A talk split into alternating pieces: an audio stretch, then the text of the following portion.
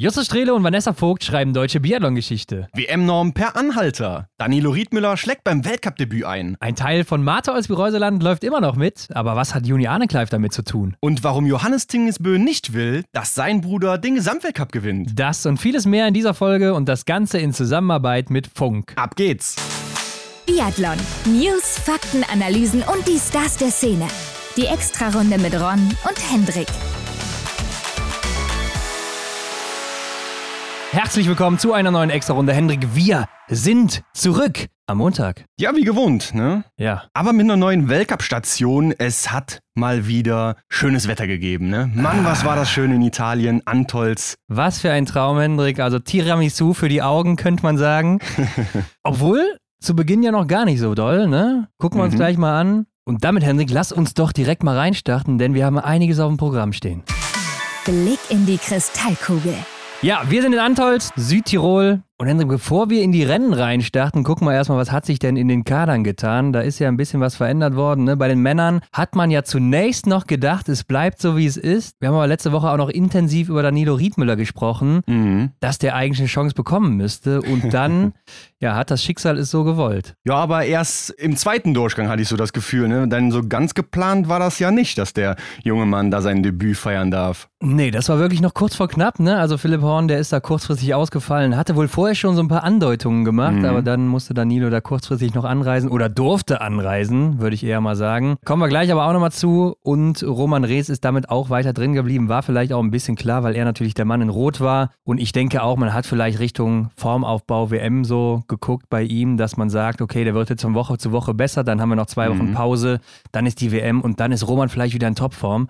Und dann macht es natürlich auch Sinn, ihn hier weiter drin zu behalten. Und letzte Woche haben wir ja auch noch einen Hottake dazu bekommen, dass wir Danilo Riedmüller in dieser Saison auch im Weltcup sehen werden. Der kam von Lukas und der ist ja damit eingetroffen. Also schneller als gedacht. Also wir waren uns ja auch der Meinung, dass ja, das muss einfach passieren, das kann man nicht so rechtfertigen. Wobei, ich meine, wenn jetzt der Philipp Horn nicht ausgefallen wäre, wäre es ja nicht dazu gekommen. Ne? Also ja, wahrscheinlich hätte er dann die Chance nicht gekriegt und von daher Glück gehabt, kann man sagen. Ja, und im Nachhinein vielleicht auch ganz gut, falls jetzt jemand nicht gut performt hätte in diesem verkürzten Einzel, dann wären die Rufe sicher groß geworden nach Danilo. Warum Mhm. hat man den nicht mitgenommen und so weiter?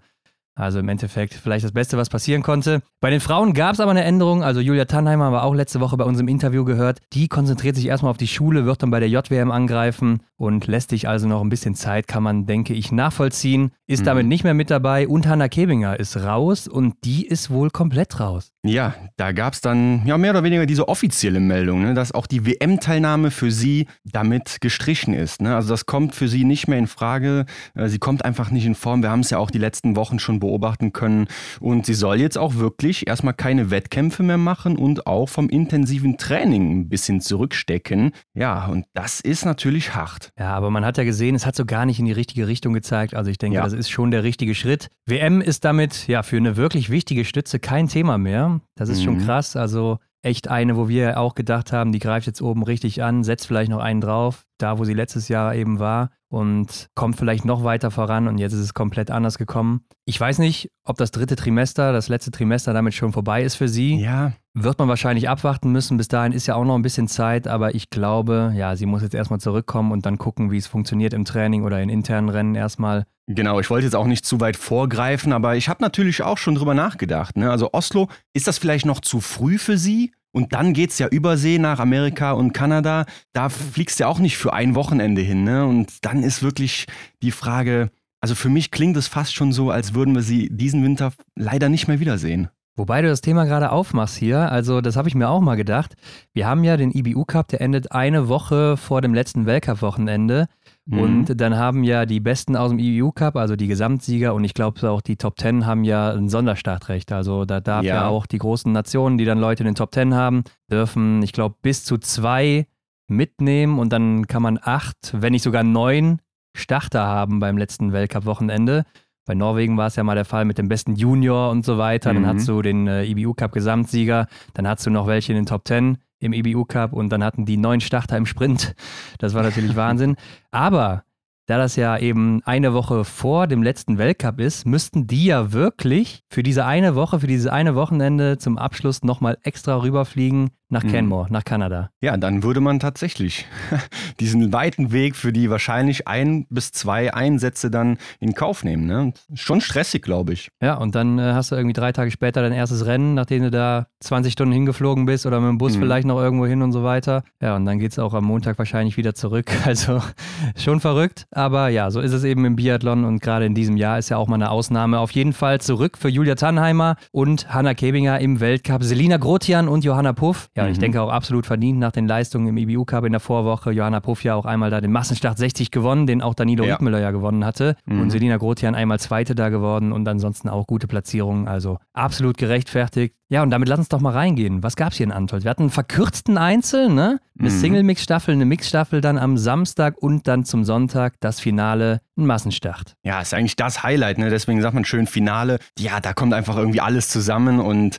war schon echt eine tolle Vorstellung, muss man ganz klar sagen. Aber wir starten mal mit dem Einzel. Ich glaube, wir gehen einfach mal chronologisch hier durch, weil das macht am meisten Sinn für die Mixed-Wettbewerbe. Ja, weil da gab es ja dann auch die ein oder andere fragwürdige Position vielleicht. Schauen wir uns gleich mal an. Und vorab vielleicht noch zu diesem verkürzten Einzel. Da gab es ja einige Fragen, warum das denn jetzt ein verkürzter Einzel ist. Also bleibt das jetzt Mhm. vielleicht auch so? Ja, und erstmal dazu ähm, wird dieses Format jetzt wohl mal getestet. Ne? Also man kennt ja diese, ja ich weiß es nicht, Gerüchte, dass so ein Einzel nicht so gut geht im TV. Ich bin ja auch immer Ja. der Meinung, liegt vielleicht daran, dass der häufig auch unter der Woche ist. Ist ja nicht immer so, aber Mhm. es ist eben schon mal so und dann hast du logischerweise schlechtere Einschaltquoten. Und ich glaube, hier wollte man jetzt einfach mal testen auch, wie kommt das an? Wie lange sind die Leute vielleicht auch dran bei so einem verkürzten Einzel im Vergleich dann zum normalen Einzel? Und dann ähm, hat man das jetzt hier in Antolz eben zum Anlass genommen. Zum anderen haben natürlich auch die Athleten viel in den Beinen, wenn die hier Mixstaffel mitlaufen. Dann noch ein Massenstart, der ziemlich lang ist. Und dann noch ein kompletter Einzel, die längste Distanz. Ja, merkt man vielleicht ein bisschen mehr. Ich weiß es nicht. Vielleicht ist es auch nur so ein bisschen homöopathisch im Kopf oder sowas, ne?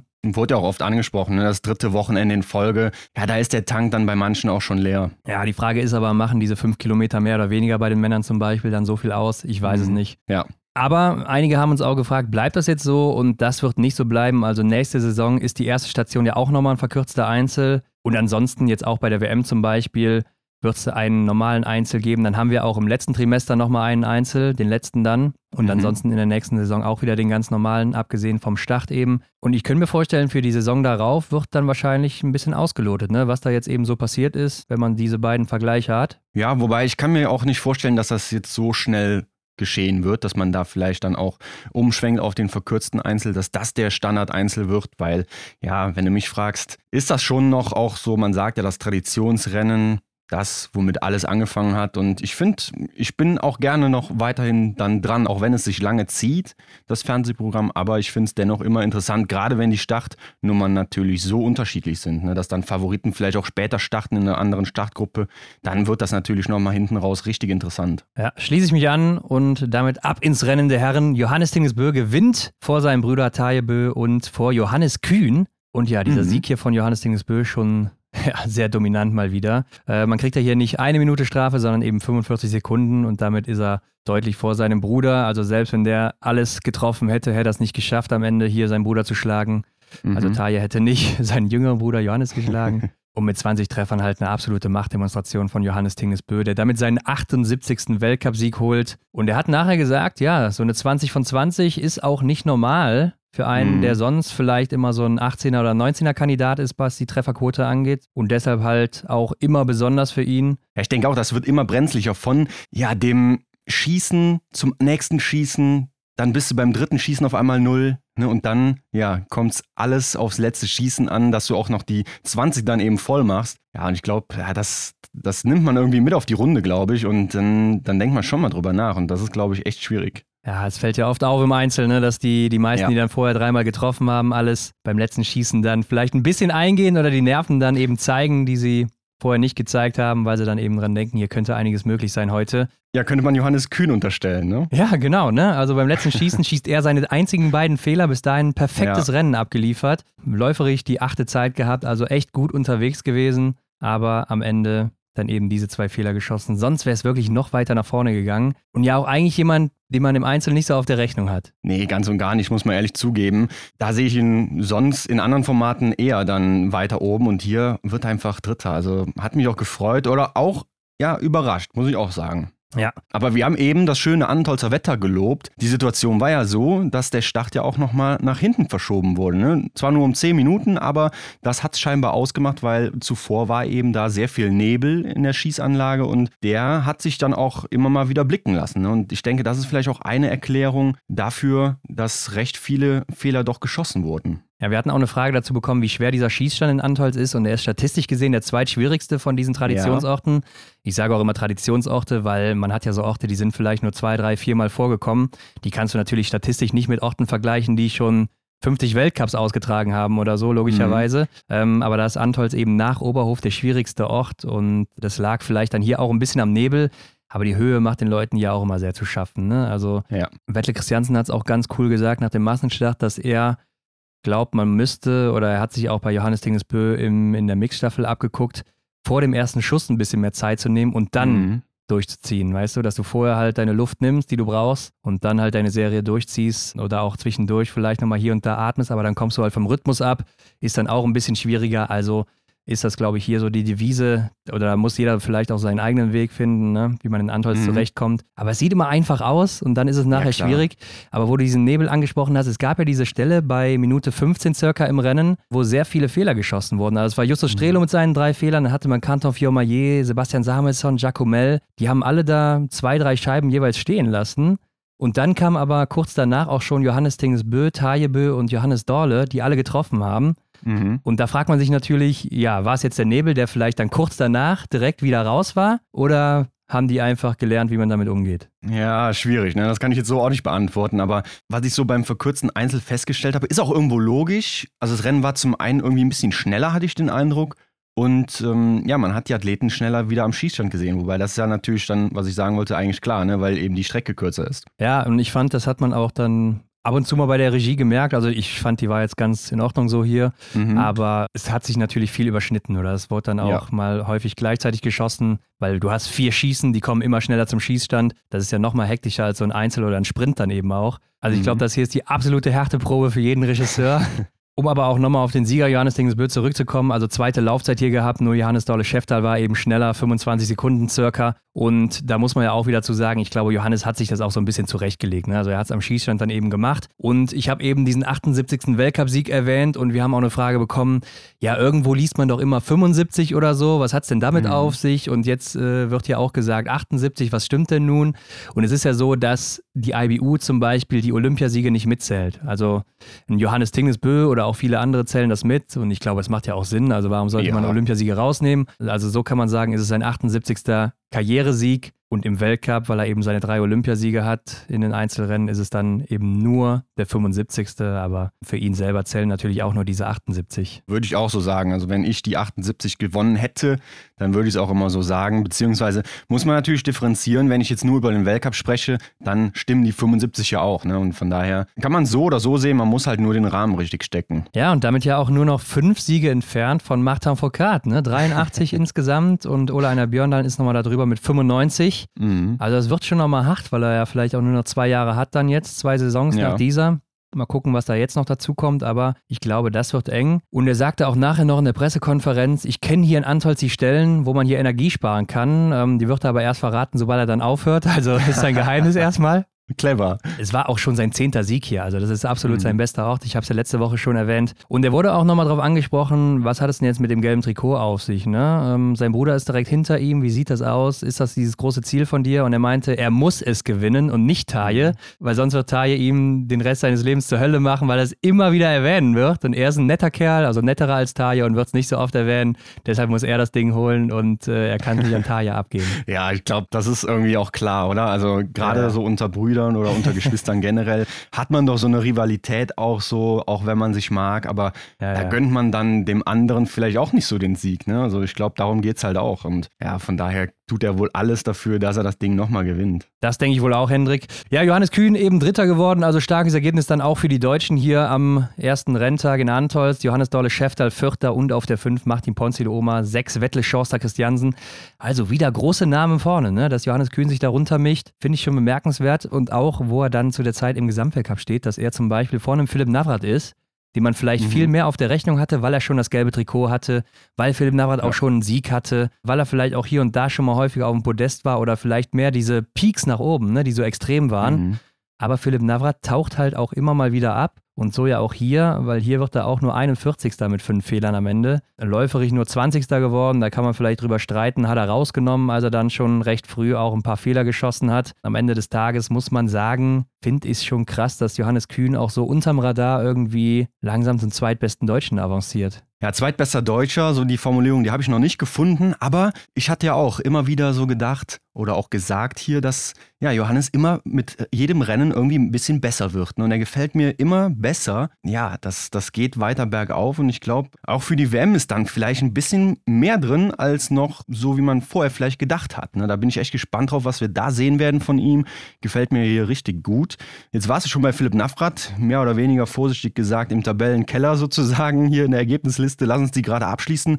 Benny Doll, 44. sechs Fehler. Ich glaube, da muss man nicht viel zu sagen. Vielleicht können wir dann auch direkt noch hier Sebastian Samuelsson mitnehmen, Ah ja. der mit sieben Mhm. Fehlern 59. wird. Lukas Hofer 65. mit acht Fehlern, der aber wiederum sehr gut gelaufen ist. Ne? Der hat die dritte Laufzeit hier zu Hause in seinem Wohnzimmer. Stark. Das ist stark, das Schießen eher nicht so. Und Mhm. der war ja auch richtig verwirrt. Ich denke, du hast es gesehen beim ersten Liegenschießen, wo er da anfing zu Ja. schießen, alles daneben geschossen hat und hat dann zwischendurch nochmal so geguckt, was ist denn hier los? Dann hat er nochmal gedreht, dann hat er auch getroffen. Aber das war natürlich sehr bitter und dann gerade zu Hause. Und mit so einer Laufform, da willst du vorne mitspielen. Ja.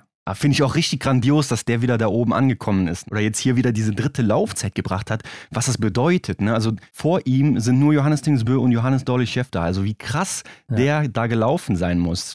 Und dann, ich denke ja immer gerne zurück, du weißt es, an seine Vorgeschichte da. Er wollte schon aufhören und er hatte einfach die körperlichen Probleme, kommt jetzt so zurück, macht sich da wieder breit, finde ich richtig grandios. Kann man nicht anders sagen, Hendrik, also unglaublich. Und äh, Tommaso Giacomel, wo wir gerade bei Italien sind, ist Achter hier geworden mit vier Fehlern. Zweimal stehend daneben geschossen, zweimal zwei jeweils. Ja. Und es gab ja von der ARD so einen Vorbericht über ihn. Und ich finde auch, Giacomel ist so dieser klassische Typ, also was man oft so bei Sportlern sieht, die so auf dem Feld, würde ich jetzt beim Fußball sagen, oder dann hier auf der Strecke so richtig extrovertiert sind, ja, also so enorm aus sich rauskommen, richtig aggressiv und aber privat sehr, sehr ruhig, sehr introvertiert. Also wir hatten ihn ja auch im Podcast im letzten Sommer. Sehr ruhiger Kerl, sehr netter Kerl auch. Aber wirklich diese zwei Gesichter, wenn er eben im Sport ist, in seinem Modus und dann eben privat. Der kann richtig umschalten, ne? Also Ja. finde ich auch geil. Auch so, ich will jetzt auch nicht vorgreifen, aber Single Mix bzw. Mix-Staffel war ja auch dann von Emotionen geprägt, auch dann bei Italien. Und auch wenn er Zweiter oder Dritter wird, ne, jubelt der ja, als hätte er gewonnen. Ne? Und das ist so schön mit anzusehen. Also echt eine Nummer für, für die Zukunft auf jeden Fall. Gerade auch was die Leistung natürlich betrifft. Ja, also das wird auf jeden Fall eine Nummer für die Zukunft werden, Hendrik. Und vielleicht ja auch Danilo Riedmüller. Und zudem Oh haben wir ja. ja auch einige Hot Takes bekommen. Hallo, also mein Hot Take ist, dass Danilo nach seinem spontanen Einstand im Weltcup heute direkt die halbe WM-Norm im verkürzten Einzel schafft. Jetzt, da Danilo Riedmüller nachrückt für Philipp Horn, habe ich einen Hot Take, nämlich, dass er zum einen im Einzel mit höchstens einem Fehler in die Top 15 läuft und sich damit zum anderen für den Massenstart qualifiziert und dort nochmal mit höchstens zwei Fehlern diesmal auch in die Top 15 läuft. Ja, und da, Hendrik, kann man doch schon mal sagen, also da ist ein bisschen was eingetroffen. Ne? Halbe WM-Norm heißt ja Platz 15 oder Top 15. Stimmt damit nicht, weil es ist die ganze WM-Norm, das heißt Top 8 einmal. Aber nein, trotzdem ist es ja irgendwo richtig. Ja, auch dann mit einem Fehler, ne? Also ich würde dann auch hier wieder die Empfehlung rausgeben, mal Lotto zu spielen oder so. Ja. Mit dem Augenzwinker. Aber das ist ja unglaublich, oder? Also Ja. man muss sich das mal vorstellen. Bevor ich es übrigens vergesse, Hendrik, das waren Kate und Malte, also vielen Dank nochmal für eure Hot Takes an der Stelle. Gut, dass du es sagst. Aber das muss man sich ja mal vorstellen. Der kam ja wirklich, ja, im, im Grunde so mit, mit dem Einlaufen irgendwie dann da erst in Antolz an, so wie man das mitbekommen hat. Hat sich beim Mittagessen dann noch gerade ein bisschen verpflegt und, und musste dann auch schon wieder los. Also, und dann einfach so einen kühlen Kopf zu behalten und dann im Endeffekt da Siebter zu werden, das ist schon brutal. Ja, finde ich auch. Also ich glaube auch, er, also ich meine, siebter Platz ist natürlich Wahnsinn mit einem Fehler so. 21. Laufzeit, glaube ich aber, da wäre mehr drin gewesen eigentlich für ihn. Also wir haben ja schon andere Leute Mhm. auch dann läuferig gesehen, aber vielleicht ist das auch dieser Anreise geschuldet, ähm, dass er vielleicht auch vorher, ja, schon im Training war auf die EM-Vorbereitung, wo er mitfährt, ne, Europameisterschaft. Ja. Das heißt, er war vielleicht gar nicht mehr richtig in diesem Wettkampfflow drin und fährt dann morgens noch dahin und jeder weiß es ja. Also du kennst es auch, Hendrik, wenn du irgendwo hinfährst, drei, vier, fünf Stunden, ich glaube so dreieinhalb waren es circa, das merkst du in den Beinen. Genau. Das merkt man, das lange Sitzen, das schlaucht. Ne? Und auch wenn, ich meine, er musste zwar nicht selber fahren, ne? aber ich glaube auch selber, wenn du dann eben mit im Auto sitzt und immer wieder diese ganze Umgebung irgendwie wahrnimmst, was neben dir so passiert oder auf dem Weg dahin, so das, klar, das muss man verarbeiten und dann trotzdem dafür 20 Scheiben parat zu sein, wovon er dann 19 trifft, das ist schon beeindruckend. Ja, und die Massenstart-Quali war es damit auch. Also damit hatte Malte auch recht. Er qualifiziert sich damit über diese Top 5. Also Massenstart, sage ich gerne nochmal, Top 25 aus dem Gesamtweltcup sind dabei und dann eben die besten fünf aus dem Weltcup auch. Das heißt, in diesem mhm. Fall gab es nur den verkürzten Einzel vorher. Also Danilo Riedmüller damit der Erste aus diesen Top 5, weil alle vor ihm schon gesetzt waren über den Gesamtweltcup. Ja, und so kann man mal sein Weltcup-Debüt starten. Also da, das muss man wirklich mal sagen. Besser geht es eigentlich nicht. Und ich fand es auch cool, wie er gesagt hat, ich war noch nie hier, ich kenne das gar nicht. Und dann ist er ja wirklich noch mit Jens Filbrich da rumgelaufen. Er hat ihm einmal da die Runde gezeigt und dann ist er noch die fünf Runden hier gelaufen. Das war's. Ja, also das, das ist schon wirklich verrückt, dass er dann siebter das wird. Das kommt ja noch dazu. Roman Rees wird ansonsten noch starker Zehnter im roten Trikot, ist, denke ich, auch solide nach den letzten Wochen, die nicht so gut waren. 23. Laufzeit, ja, ich denke, da geht mehr bei Roman. Zwei Schießfehler sind okay, zehnter Platz sicher auch zufrieden. Und was ich noch interessant war, auf Platz 91, Hendrik, da ist mit sechs Fehlern gelandet ein Däne. Ja. Der heißt Rasmus Schillerup und der ist der erste Däne im Weltcup. Da hast du aber sehr genau geschaut. Ist mir natürlich nicht aufgefallen. Ja, ist dann eine Premiere, ne? Ja, absolut. Also für Dänemark vielleicht auch ein großer Schritt. Er lebt selber wohl in Norwegen mhm. und ist deshalb anscheinend zum Biathlon gekommen. Hätte man auch drauf kommen können eigentlich, ne? ja gut, ich meine, ist schon ein Stück von Dänemark nach Norwegen. Ähm, ja. Auf der anderen Seite performt er noch nicht ganz so wie seine Landsmänner. Ja, aber was nicht ist, kann ja noch werden. Auf jeden Fall. Und damit lass uns doch mal weitergehen ins nächste Rennen. Das war dann der verkürzte Einzel der Damen. Und ich glaube, wir haben uns alle über diesen Sieg hier gefreut. Also ist ja fast wie ein deutscher Sieg hier. Lena Hecki ja. Groß mit dem ersten Weltcupsieg. Die Schweizerin trifft alle Scheiben und holt das Ding. Ich denke auch längst überflüssig bei ihr. Dahinter Gilles Simon mit zwei Fehlern und dann Lou Monod mit nur einem Fehler auf der 3. Und dann kommt aber auch schon Vanessa Vogt mit 20 Treffern. Ja, absolut starkes Rennen von der Schweizerin. Und ich meine, sie hat mich ja schon mit der Story in Hofilzen gecatcht, wo sie da richtig abgegangen ist. Und dass sie dann hier da nochmal dran anknüpfen kann, zwischenzeitlich, ja, wobei, ich wollte gerade sagen, ist ein bisschen eingebrochen ja, 17. in Rupolding ist sie mal geworden, ne, aber sonst war sie ja solide unterwegs und jetzt hier dann nochmal einfach das Größte ihrer Karriere bisher geschafft, ne? Ja, also sicherlich. Äh, sie hat ja sonst noch nie einen Weltcup-Sieg gehabt, von daher ist das ja. schon echt äh, ein Riesending. Ich muss ja ehrlich sagen, ich habe es schon so vor zwei, drei Jahren von ihr erwartet, ne? nach der Saison 1920, mhm. da war sie auch schon mal auf dem Podest, dass sie danach auch dann in den Winter reingeht und angreift, aber sie hatte ja auch viele Probleme in den Jahren danach, also auch psychische oder auch immer wieder mit Hungerattacken zu kämpfen.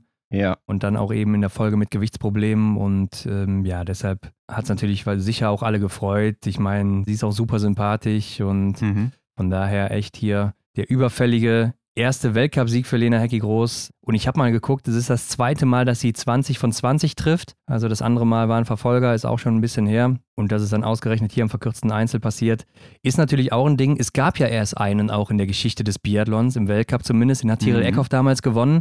Bei den Männern ist es jetzt zweimal Johannes Tinges Bö und jetzt ist es eben einmal dann auch Lena Hecki Groß. Also ja, ist ja vielleicht auch ein kleiner Meilenstein, wenn du dich in so, einen, in so einem neuen Format dann auch in so eine Siegerliste einreißt. Gehörst auf jeden Fall dann vielleicht in drei, vier Jahren, wenn es dann irgendwann mal den Einzel ablösen sollte, ja, direkt zu den Favoritinnen. Ne? Das ist auf jeden Fall so. Ansonsten sehr beeindruckend die Laufzeit von Julia Simon, hier mit nur 1,1 Sekunde hinter Anna-Maria Lampic und dann aber schon 25 Sekunden Vorsprung vor Ingrid Landmark-Tandrevold. Das heißt, Julia Simon in absoluter Topform hier in Antolz. Hat ja. nachher im Interview gesagt, dass äh, Antolz ziemlich einfach zu laufen ist, wenn du in guter Form bist. Also Hendrik, ne?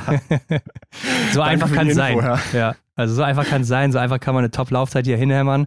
Ja, ist natürlich auch immer wieder beeindruckend, sie zu sehen. Und äh, sie mhm. ist ja momentan wieder so stark. Also da, da muss man ja vorne wieder aufpassen bei den Damen, dass ja. da nicht nachher der doch der zweite Gesamtweltcup-Sieg rauskommt, obwohl das gar nicht ihr Fokus ist angeblich. Und dahinter Lou Jean Monod, ja, diesmal wieder so über den Schießstand macht. Ja, die trifft nämlich nur eine Scheibe nicht und ist auch eigentlich in Ordnung unterwegs auf der Strecke. Ne? Zehnte Laufzeit, also ich glaube, damit kann man auch zufrieden sein. Aber ja, die gefällt mir auch immer, immer besser. Ne? Gleich beim Massenstart gehe ich nochmal drauf ein. Also wirklich. ja eine interessante Person, was den Biathlon betrifft. Da stimmen wir echt positiv. Ja, und dann haben wir ja Vanessa Vogt, du hast es schon gesagt, auf Rang 4.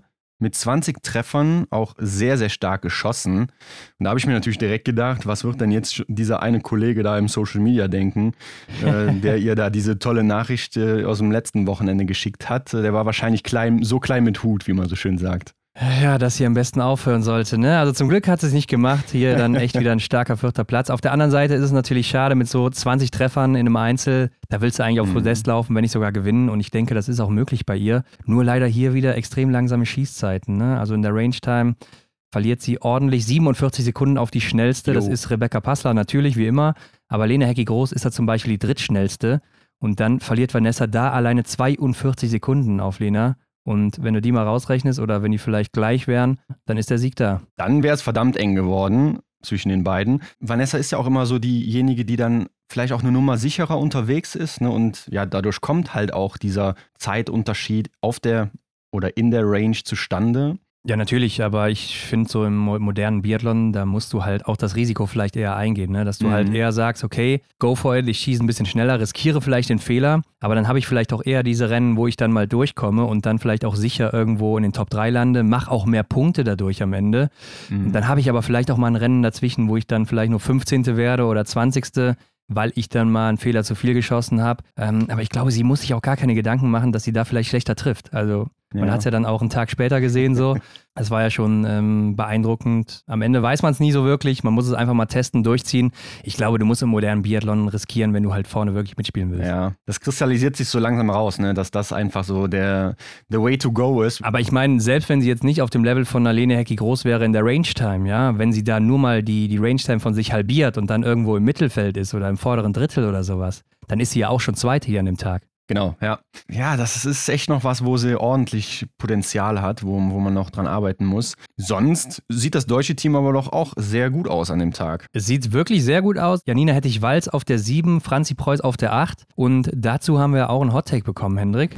Hallo, mein Hottake für Antolz wäre, dass im verkürzten Einzel der Frauen gleich drei deutsche Damen unter die Top 6 laufen. Fände ich auf jeden Fall sehr cool. Vielen Dank, Jana. Ja, hätte ich auch cool gefunden, ne? Aber mhm. ist ja gar nicht so weit weg. Also drei deutsche Damen in den Top 8, also nicht ganz in den Top 6, aber direkt daneben. Und das ist ja super stark. Ja, grandios. Auch, dass sie irgendwie ja, nahezu dasselbe Rennen machen. Ne? Also Janina Hettich-Walz und Franziska Preuß Beide zwei Fehler. Okay, läuferisch ist ein bisschen Abstand. Da ist Franzi natürlich ein bisschen schneller unterwegs. Ja, Franzi war läuferisch richtig gut unterwegs, aber Janina Hettich-Walz hat mir auch richtig gut gefallen. Also ich denke, in meiner zwölften Laufzeit, da musst du dich nicht verstecken und ist ja auch nur 13 Sekunden langsamer auf der Strecke. Daher sehr, sehr gut. Aber in der Range-Time, da ist Janina ja auch die neunte insgesamt, also sehr, sehr schnell geschossen. Franzi ein bisschen langsamer hier und leider hatten beide jeweils eine Schießserie dabei, ja, die, die ein besseres Ergebnis einfach vermasselt so am Ende. Also bei Janina Hettich-Walz ist es vielleicht dieses famose letzte Schießen, das man im Einzel kennt, ne, wo dann die Nerven eben gezeigt werden, eben schon angesprochen. Und bei Franzi Preuß war es zwischendrin einfach mal so der Wurm drin. Ja. Und deshalb nur in Anführungszeichen siebte und achte, aber trotzdem immer noch stark. Ja, Janine Hettich, weil sie war ja auch so lange noch vorne mit dabei. Ja, das, da hätte ich mir auch das Podium echt äh, gewünscht auch. Ne? Aber ja, ich glaube, sie ist da definitiv auf einem guten Weg. Und auf Rang 9, lass uns gerade über das Comeback von Idalin sprechen, die Norwegerin. Lange Zeit nicht gesehen, hier kommt sie zurück mit einem guten Rennen. Oh ja, das kann man wohl sagen. Qualifiziert sich mit Platz 9 dann auch für den Massenstart und mit nur zwei Fehlern erstmal gut geschossen, was ja auch immer so ein Problem von ihr war. Und läuferig die sechste. Also so erstmal zurückzukommen ist der Wahnsinn. Was ich auch dabei interessant finde, ist, Michela Carrara aus Italien wird die fünfte hier in den Laufzeiten. Mhm. Ähm, sehr, sehr starke Laufzeit. Und ich meine, klar, bei Carrara hat man es schon mal gesehen so. Sie hatte letztes Jahr im IBU Cup im Februar in Kenmore sechs Einzelrennen und davon sechsmal die beste Laufzeit. Also kommt vielleicht nicht ganz von ungefähr, aber trotzdem überraschend, mhm. dass sie im Weltcup dann auch so durchstartet. Was interessanter ist, finde ich ja, dass äh, zum Beispiel eine Julia Tannheimer gar nicht so weit weg ist von denen läuferig, beziehungsweise sogar vor denen wenn man sich so mal die EBU-Cup-Rennen insgesamt anguckt. Also sie hätte theoretisch auch das Potenzial, da oben reinzulaufen, wobei auch Höhe immer sehr speziell ist. Also man kann es nicht immer ganz eins zu eins vergleichen. Vielleicht hatten auch hier Idalin und äh, Carrara so ein bisschen einen Vorteil, weil sie ja mhm. schon zwei Wochen jetzt in der Höhe waren, in, äh, im EBU-Cup in Rittnau und in Martell. Ja. Und dann kommen sie hier nach Antolz, dann hast du vielleicht ein Vorteil gegenüber denen, die da erst drei, vier, fünf Tage sind. Mhm. Ja, ich glaube auch. Ich finde auch immer diese schönen Vergleiche äh, richtig, richtig gut, wenn man denkt, ja, Julia Tannheimer, die ist zwar jetzt erst 18 ne, und im IBU Cup sehr, sehr schnell und dann sieht man so Vergleiche wie Michaela Carrara beispielsweise, die dann einfach äh, ja hier schon Fünfte wird in den Laufzeiten. Also, ja, wie du schon sagst, das ist äh, vielversprechend dann auch. Ja, sehr vielversprechend. Auf Rang 10 der Schlumpf aus Schweden. Grüße gehen raus an Christian Dexne. Ja, irgendwie gar nicht zurechtgekommen. Ne? Es ist ja schon auffällig, dass man Elvira Oeberg nicht in den Top 10 Laufzeiten findet oder nicht in den Top 5 Laufzeiten. Mhm. Und hier wird sie nur 21. Aber ja, sie kommt mit der Höhe irgendwie nicht zurecht. Ne? Oder braucht da recht lange für. Ist auch so ein Ding bei Sebastian Samuelsson. Der hat uns auch damals im Podcast verraten, dass er so meint, er braucht circa sieben Tage bis er sich an die Höhe gewöhnt, hat das ja extra so ein bisschen ausgelotet für Peking damals, was auch sehr hoch ja. lag. Ja, und bei Elvira sieht man vielleicht so ein ähnliches Verhalten, ähm, kommt er einfach nie zurecht. Und dann ist es vielleicht auch noch schwieriger am Schießstand, wobei mit zwei Fehlern, wenn man dann sieht, wo Julia Simon ist, da könnte Elvira an einem, an einem normalen Ort wahrscheinlich dann ja auch mithalten. Da gehe ich mit dir. Und ja, aber ich finde auch aktuell ist es so, das gesamte schwedische Team, was ich nicht richtig einordnen kann. Ne? Also beim Tippspiel tue ich mir auch immer unglaublich schwer, wie ich diese Damen und Herren verarbeiten soll, weil ja, das, das passt gerade irgendwie gar nicht so bei allen irgendwie, habe ich das Gefühl. Schauen wir uns auch gleich mal vielleicht noch bei den Herren genauer an. Schwierig finde ich das. Ja, lass uns noch gerade über das gelbe Trikot reden. Ingrid Magdandrevold wird hier Zwölfte. Auch eine Serie dabei, wo sie drei Fehler schießt, sonst alles trifft. Also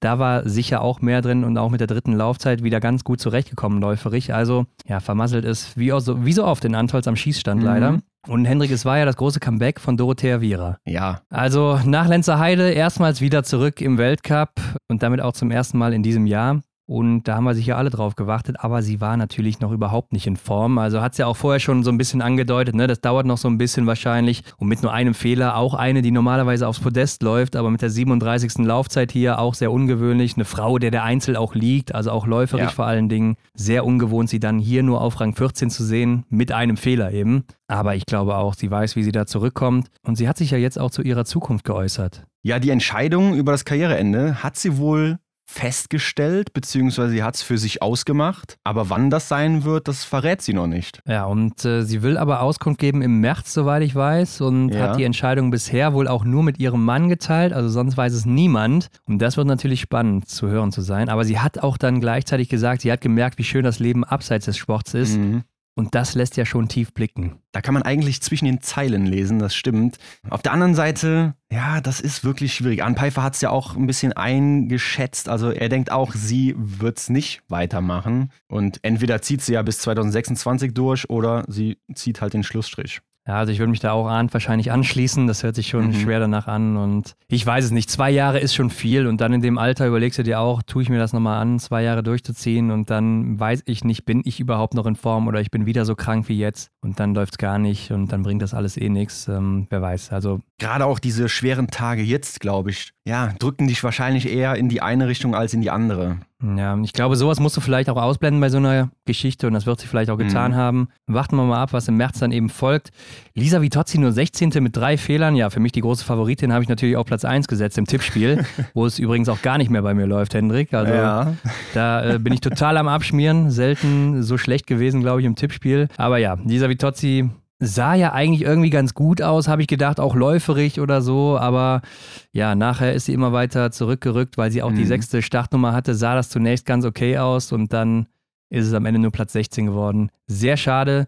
Hanna Oeberg 19., Lisa Hauser 23., Maketa Davidova 27. Also die großen Namen weit hinten. Bei Maketa Davidova würde ich sagen, schön zu sehen, dass sie in den Top 10 Laufzeiten zurück ist, ne, mit Platz 8. Ja. Also sehr gut, aber ansonsten natürlich auch nicht zufriedenstellen mit fünf Fehlern dann hier. Und dann hatten wir ja auch noch Johanna Puff hier, ist 35. geworden mit drei Fehlern. Die hat auch gesagt, ihr ging es hier jetzt schon viel besser als damals in Lenzer Heide, wo sie von der Meereshöhe dann direkt hochkam in die Höhe in, in der Schweiz. Mhm. Ja, und ich denke, das hat man auch gemerkt. Also 39. Laufzeit ist da schon ein bisschen besser als beim letzten Mal. Und dann haben wir auch noch Sophia Schneider auf der 41. Und damit vermissen wir eine Deutsche, Selina Grotian. Die musste kurzfristig raus, hatte mhm. Magen-Darm und das geht wohl durchs Team. Ja, das soll nicht die letzte gewesen sein, die da ja aussetzen musste. Und ich glaube, das ist auch so schwer im Team zu handeln dann. Ne? Wenn einmal jemand das hat, ja, dann, dann ist natürlich äh, die Gefahr groß, dass die anderen das auch irgendwie bekommen. Und ähm, sich dann da rechtzeitig abzuschirmen, ist natürlich wirklich schwer. Ja, du weißt ja auch gar nicht, wo es ist. Du siehst es ja nicht. Das ist ja das Problem Genau. am Ende des Ja. Tages. Dann bist du mit den ganzen irgendwo unterwegs, in den Bussen oder wo auch immer, in den Autos. Sehr, sehr schwierige Sache. Und ja, du hast es einmal geschrieben, ne? Also wenn dann zwischen den Zwischenzeiten auf einmal irgendwie fünf Minuten zu viel draufgekommen sind, dann weiß man warum. Ja, kleiner Spaß am Rande. Ja. Aber gerade bei ihr auch sehr bitter, so kurzfristig vor der WM. Sie wird ja auch erstmal zur EM wieder fahren müssen, weil hier hätte sie sich nochmal zeigen müssen, war ja auch wieder ganz gut drauf. Und ich glaube, die Form hat nach oben gezeigt. Deshalb schade für sie. Aber Henrik, was richtig heiß wird hier, das wird dann beim letzten Einzel, im letzten Trimester, diese Einzelwertung. Ja, Es gibt nur noch einen und Lena Hecki-Groß ist jetzt in Rot. Dahinter Lisa Vitozzi, Vanessa Vogt und Franzi Preuß und die sind nur acht Punkte auseinander. wow. Also dieser letzte Einzel ist sowas von entscheidend und zwei Deutsche mittendrin. Ja, ich glaube, eine schönere Ausgangslage kann man nicht haben. Und da erhofft man sich natürlich als Zuschauer schön auseinandergezogene Startzeiten, so wie ich anfangs meinte, über den Einzel, wenn da dann hinten raus auch nochmal Favoriten kommen. Oder dann eben, ja, wobei es sind ja dann Favoritinnen, ne, weil sie eben auch schon vorher ziemlich gut waren. Ja, dann eben Personalien starten, die eben noch die Wertung entscheiden. Und das ist doch grandios dann. Ja, und ich fand auch grandios, Hendrik, den nächsten Tag hier in Antolz. Das war nämlich der Staffeltag, Single-Mix-Staffel und Wow. Mix-Staffel. Ja, und diese Mix-Staffel, die hätte aus deutscher Sicht nicht besser laufen können. Also, ich sag's dir, Henrik, ich hatte Gänsehaut von Anfang bis Ende, vom ersten bis zum letzten Schießen. Einfach nur Wahnsinn. Beim Zieleinlauf, was für eine Show haben Justus Strelo und Vanessa Vogt da bitte abgezimmert. Ja, genial. Also zum einen können wir vielleicht mal kurz zur Aufstellung sagen, ich glaube, besser hätte man es nicht machen können. Ne? Also ich habe auch gedacht, wen stellt man da auf? Ne? Natürlich die besten Schützinnen und Schützen. In dem Falle sind es nur jeweils eine Person. Aber ja, Vanessa Vogt, Justus Strelo, die können das einfach perfekt. Justus Strelo, der hatte ja vor dem Wochenende noch sogar, dann, oder vor dem Einzel sogar noch dann den ja, aktuellen Rekord irgendwie ne, ähm, in der Tasche. Und ja, das war, das war genial. Ne? Also klar, das Wetter war wieder besser, aber es war kalt. Ne? Und ja, das ist ja auch vielleicht mal so ein Ding, wo man vielleicht dann auch Probleme mit dem Fingergefühl hat ne, beim Abzug. Aber ich meine, die Athletinnen und Athleten, die haben das im Griff. Aber es, ist, es war interessant. Ja, aber kalt ja auch immer ganz gut für die deutschen Ski. Also das haben wir gemerkt, ne? Auch, Kalte, ja. harte Strecke so, da gehen die Ski ganz gut von den Deutschen und das hat man auch zwischenzeitlich mal richtig gut gesehen. Um das nochmal klarzustellen, du sprichst vom besten Schützen jetzt nicht aus dem deutschen Team, sondern im gesamten Weltcup. Also Vanessa Korrekt. Vogt ja auch. Also mit Lisa Vitozzi hatte die dieselbe Trefferquote. Beide auf Platz 1 und Justus Strelo eben auch. Wobei bei Vanessa hat man natürlich dieses Bedenken mit der Range Time. Ne? Die ist natürlich Ja. sehr entscheidend auch hier in der Single-Mix-Staffel. Aber sie war ja wie ausgewechselt. Also sie hat ja nicht nur fehlerfrei geschossen, keinen Schuss daneben gesetzt, sondern auch noch super schnell geschossen für ihre Verhältnisse. Mhm. Beziehungsweise generell für das gesamte Feld. Also wie ausgewechselt wirklich. Ja, und da passiert ihr ja dann auch noch so ein Fauxpas, wo dann eine Patrone mit rausrepetiert wird. Da war auch irgendwas nicht in Ordnung beim ersten äh, Stehenschießen war es, ne? Aber dennoch lässt sie sich davon nicht beeindrucken. Simon baut ja da sogar auch noch ein bisschen Druck auf, aber hat sie sich nicht beirren lassen, einfach ihr Ding durchgezogen.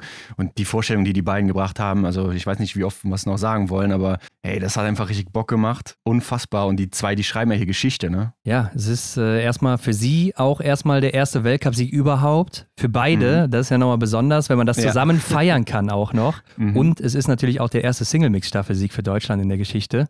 Also das ist natürlich absoluter Wahnsinn. Und das hatte aber vorher auch Sophia schon so gesehen. Grüß euch. Mein Hottag für das Wochenende in Antolz ist, dass Strelo, Preuß und Hertigwalz aufgrund vom fehlerfreien Schießen im ähm, verkürzten Einzel aufs Podium laffern, dass es endlich einen Sieg in der deutschen Staffel gibt, unabhängig jetzt ob Mixed oder Single Mixed, und dass Franzi im Massenstart ihren ersten Weltcupsieg diese Saison einfährt. Also okay, muss man einklammern, ne? Die beiden äußeren, sage ich jetzt mal so, Hottakes sind nicht eingetroffen, der in der Mitte schon. Also hier ein Staffelsieg für Deutschland.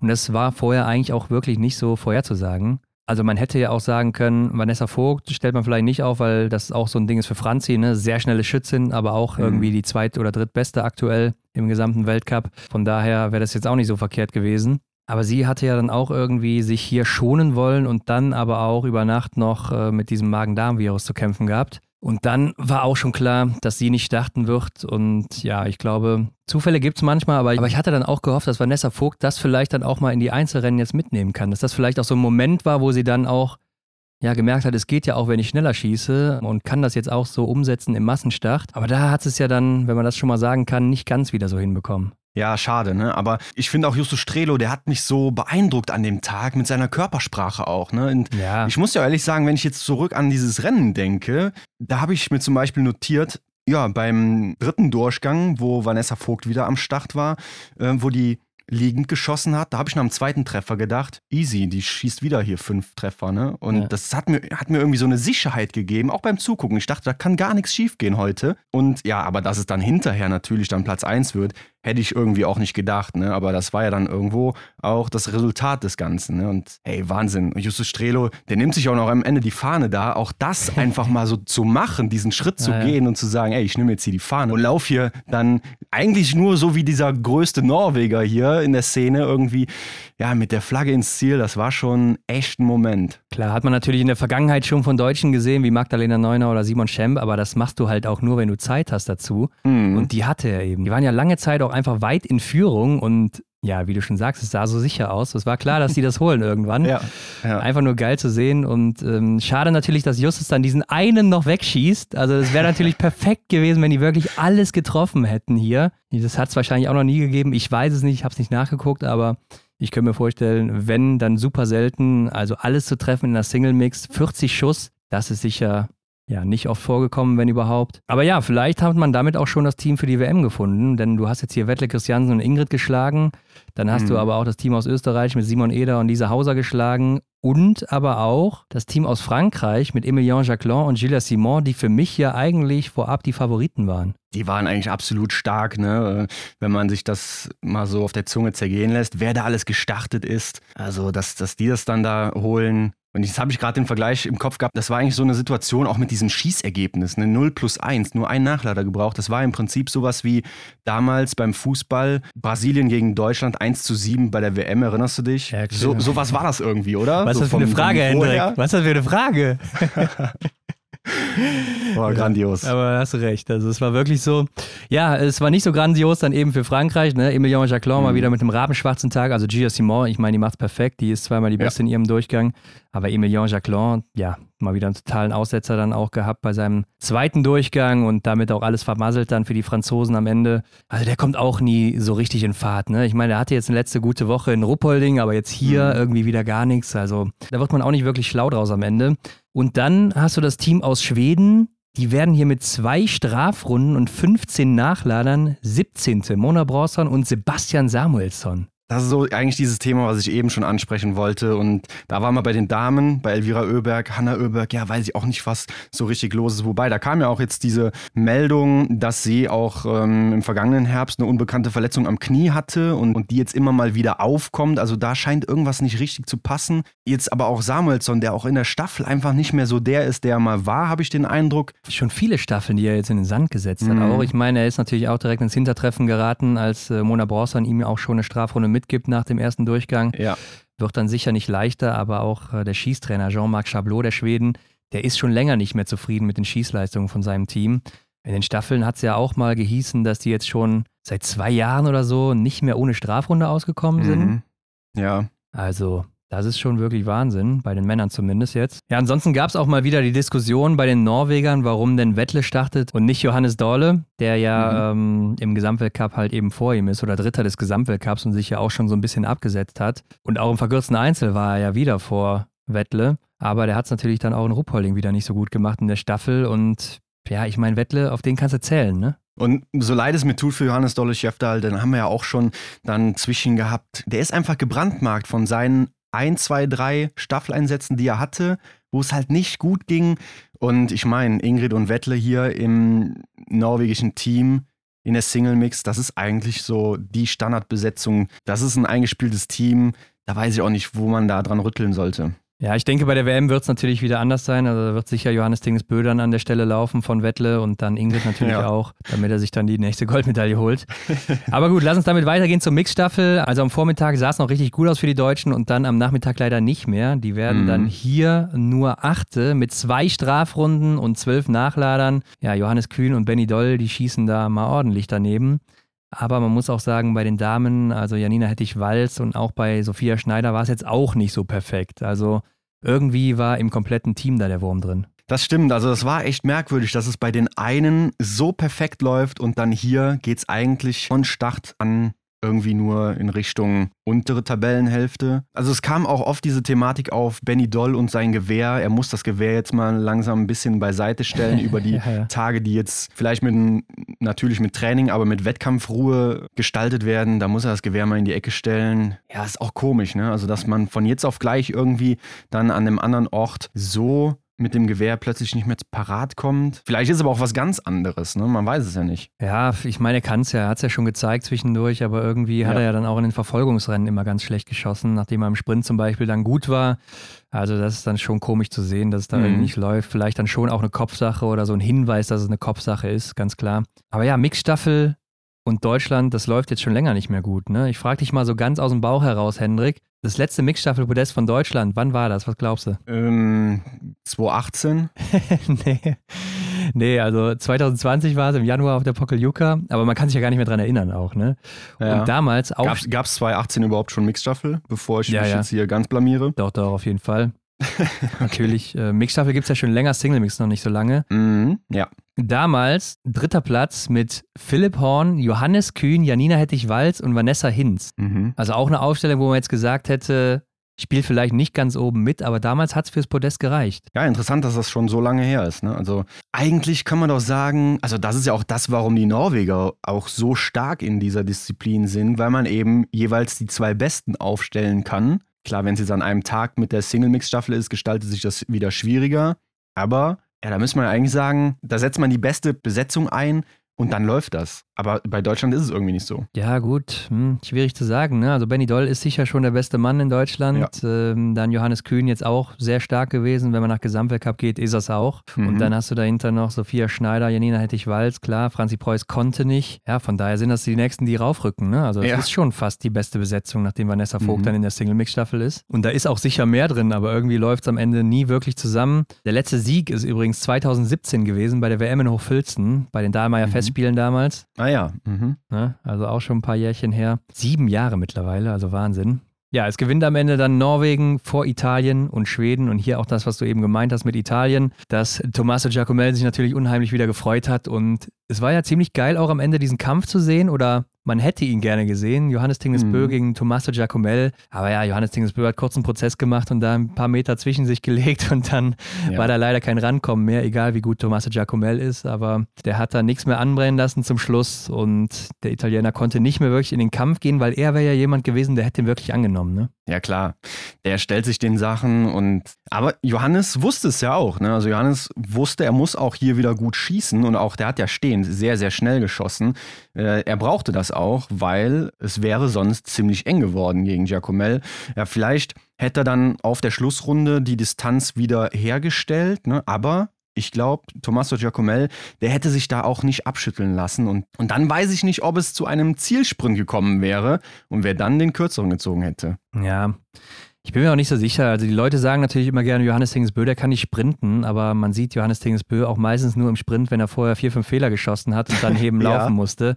Ja, Äh, also dann hat er auch schon vier, fünf Runden mehr als sein Sprintgegner zum Beispiel in den Beinen. Mhm. Und dann äh, ist es klar, dass das Sprinten schwieriger wird und man vielleicht nicht mehr so viel Power hinten raus hat. Aber ich glaube, wenn er fit ist und keine Strafrunde läuft oder so oder dieselben Meter läuft wie ein anderer, dann glaube ich, sieht ein Sprint mal ganz anders aus. Ja, da könnte was dran sein. Aber wie dem auch sei, am Ende ähm, gab es ziemlich geile Bilder auch hier von Tajebö gegen Didier Bionas an der Huberalm, an diesem Anstieg da hoch. Oh ja.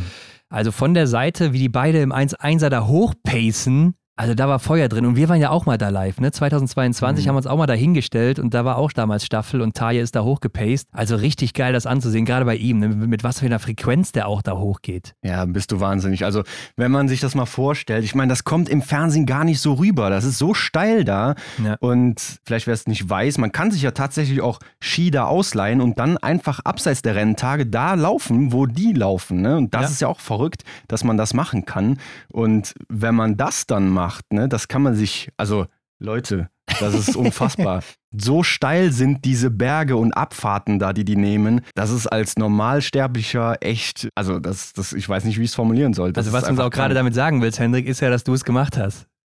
Ja, klar, aber ich habe natürlich auch die Quittung gekriegt. Ja. Ne? Ich habe mich dann auch die Huberalm da hochgequält äh, und habe vielleicht für den ganzen Anstieg irgendwie viereinhalb, fünf, sechs Minuten gebraucht. Und oben sagte noch so ein alter Mann zu mir, ja, ich mache das jeden Tag, Ja. so halte ich mich fit.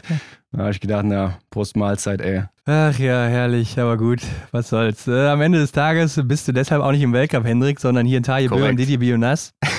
Oder Bionar wird da ja ausgesprochen. Sorry an Ja. die ganzen Italiener, die uns zuhören, aber ich glaube, so wirklich italienisch ist es auch nicht. Trotzdem, Mhm. es war der 80. Podestplatz für Dorothea Viera in der Karriere. Die hat 384 Weltcup-Starts, also das ist eine ganz gute Quote. Mhm. Startet aber nicht mehr im Massenstart damit. Ne? Also sie hat gesagt, sie will ihren Körper erholen lassen. Fokus auf die Weltmeisterschaften. In Novo Mesto ist sie wieder zurück, weil ihr Körper offensichtlich, wie man ja gesehen hat, nicht in Bestform ist. Also ja. Ja. ich denke, das haben wir alle gesehen. Trotzdem natürlich auch hier wieder eine gute Leistung von ihr. Also das kann man sich ja auch nochmal angucken, ne? dass sie am Ende hier nur mit 18 Sekunden Rückstand übergibt, äh, hat natürlich sehr gut geschossen, aber ja, wenn du halt nicht fit bist, ne, dann, dann kannst du auch hier nicht mithalten. Ist ja irgendwo logisch und hoffentlich schaffst Ja. du das noch in diesen zwei Wochen. Ja, sie hat ja auch über 45 Sekunden Rückstand im Laufen auf Arne Kleif, Juni Arne Kleif, die Norwegerin, die hier dann die schnellste war in dem Durchgang. Ja, die hatte auch richtig gut Speed drauf. Aber ich weiß nicht, ob dir das aufgefallen ist, aber bei der ARD wurde mir auch Dorothea Wäre so ein bisschen zu schlecht geredet an diesem Wochenende. Also Es wurden ja Mhm. immer so Anspielungen aufs Alter gemacht und dass sie vielleicht nicht mehr schnell oder gut genug ist, um da oben mitzulaufen. Und da muss man ja sagen, sie war letzte Saison die zweite im Gesamtweltcup, also die zweitbeste Frau der Welt. Und sie war Platz 13 in den Laufzeiten. Also es gab nur zwölf Frauen, die schneller laufen konnten als sie insgesamt über die gesamte Saison. Und jetzt war sie eben lange krank und dann sowas zu droppen, also das fand ich schon ein bisschen hart, ne? bei einer, die so viel erreicht hat, die auch sonst immer Topleistung abruft und äh, sie ist ja fast jedes Rennen mitgelaufen in ihrer Karriere. Ja. Ähm, also das fand ich schon ein bisschen hart, das dann so auszudrücken und das wurde ja so zwei, dreimal gemacht, dass sie vielleicht nicht mehr vorne mithalten kann. Und da muss man natürlich auch irgendwo den Hintergrund bedenken, ja, wo sie herkommt jetzt gerade. Klar, ich denke auch, abschreiben darf man sie noch nicht, denn ähm, die wird auch einen Plan haben für die nächsten Medaillen, die da in Novo Mesto zu gewinnen sind.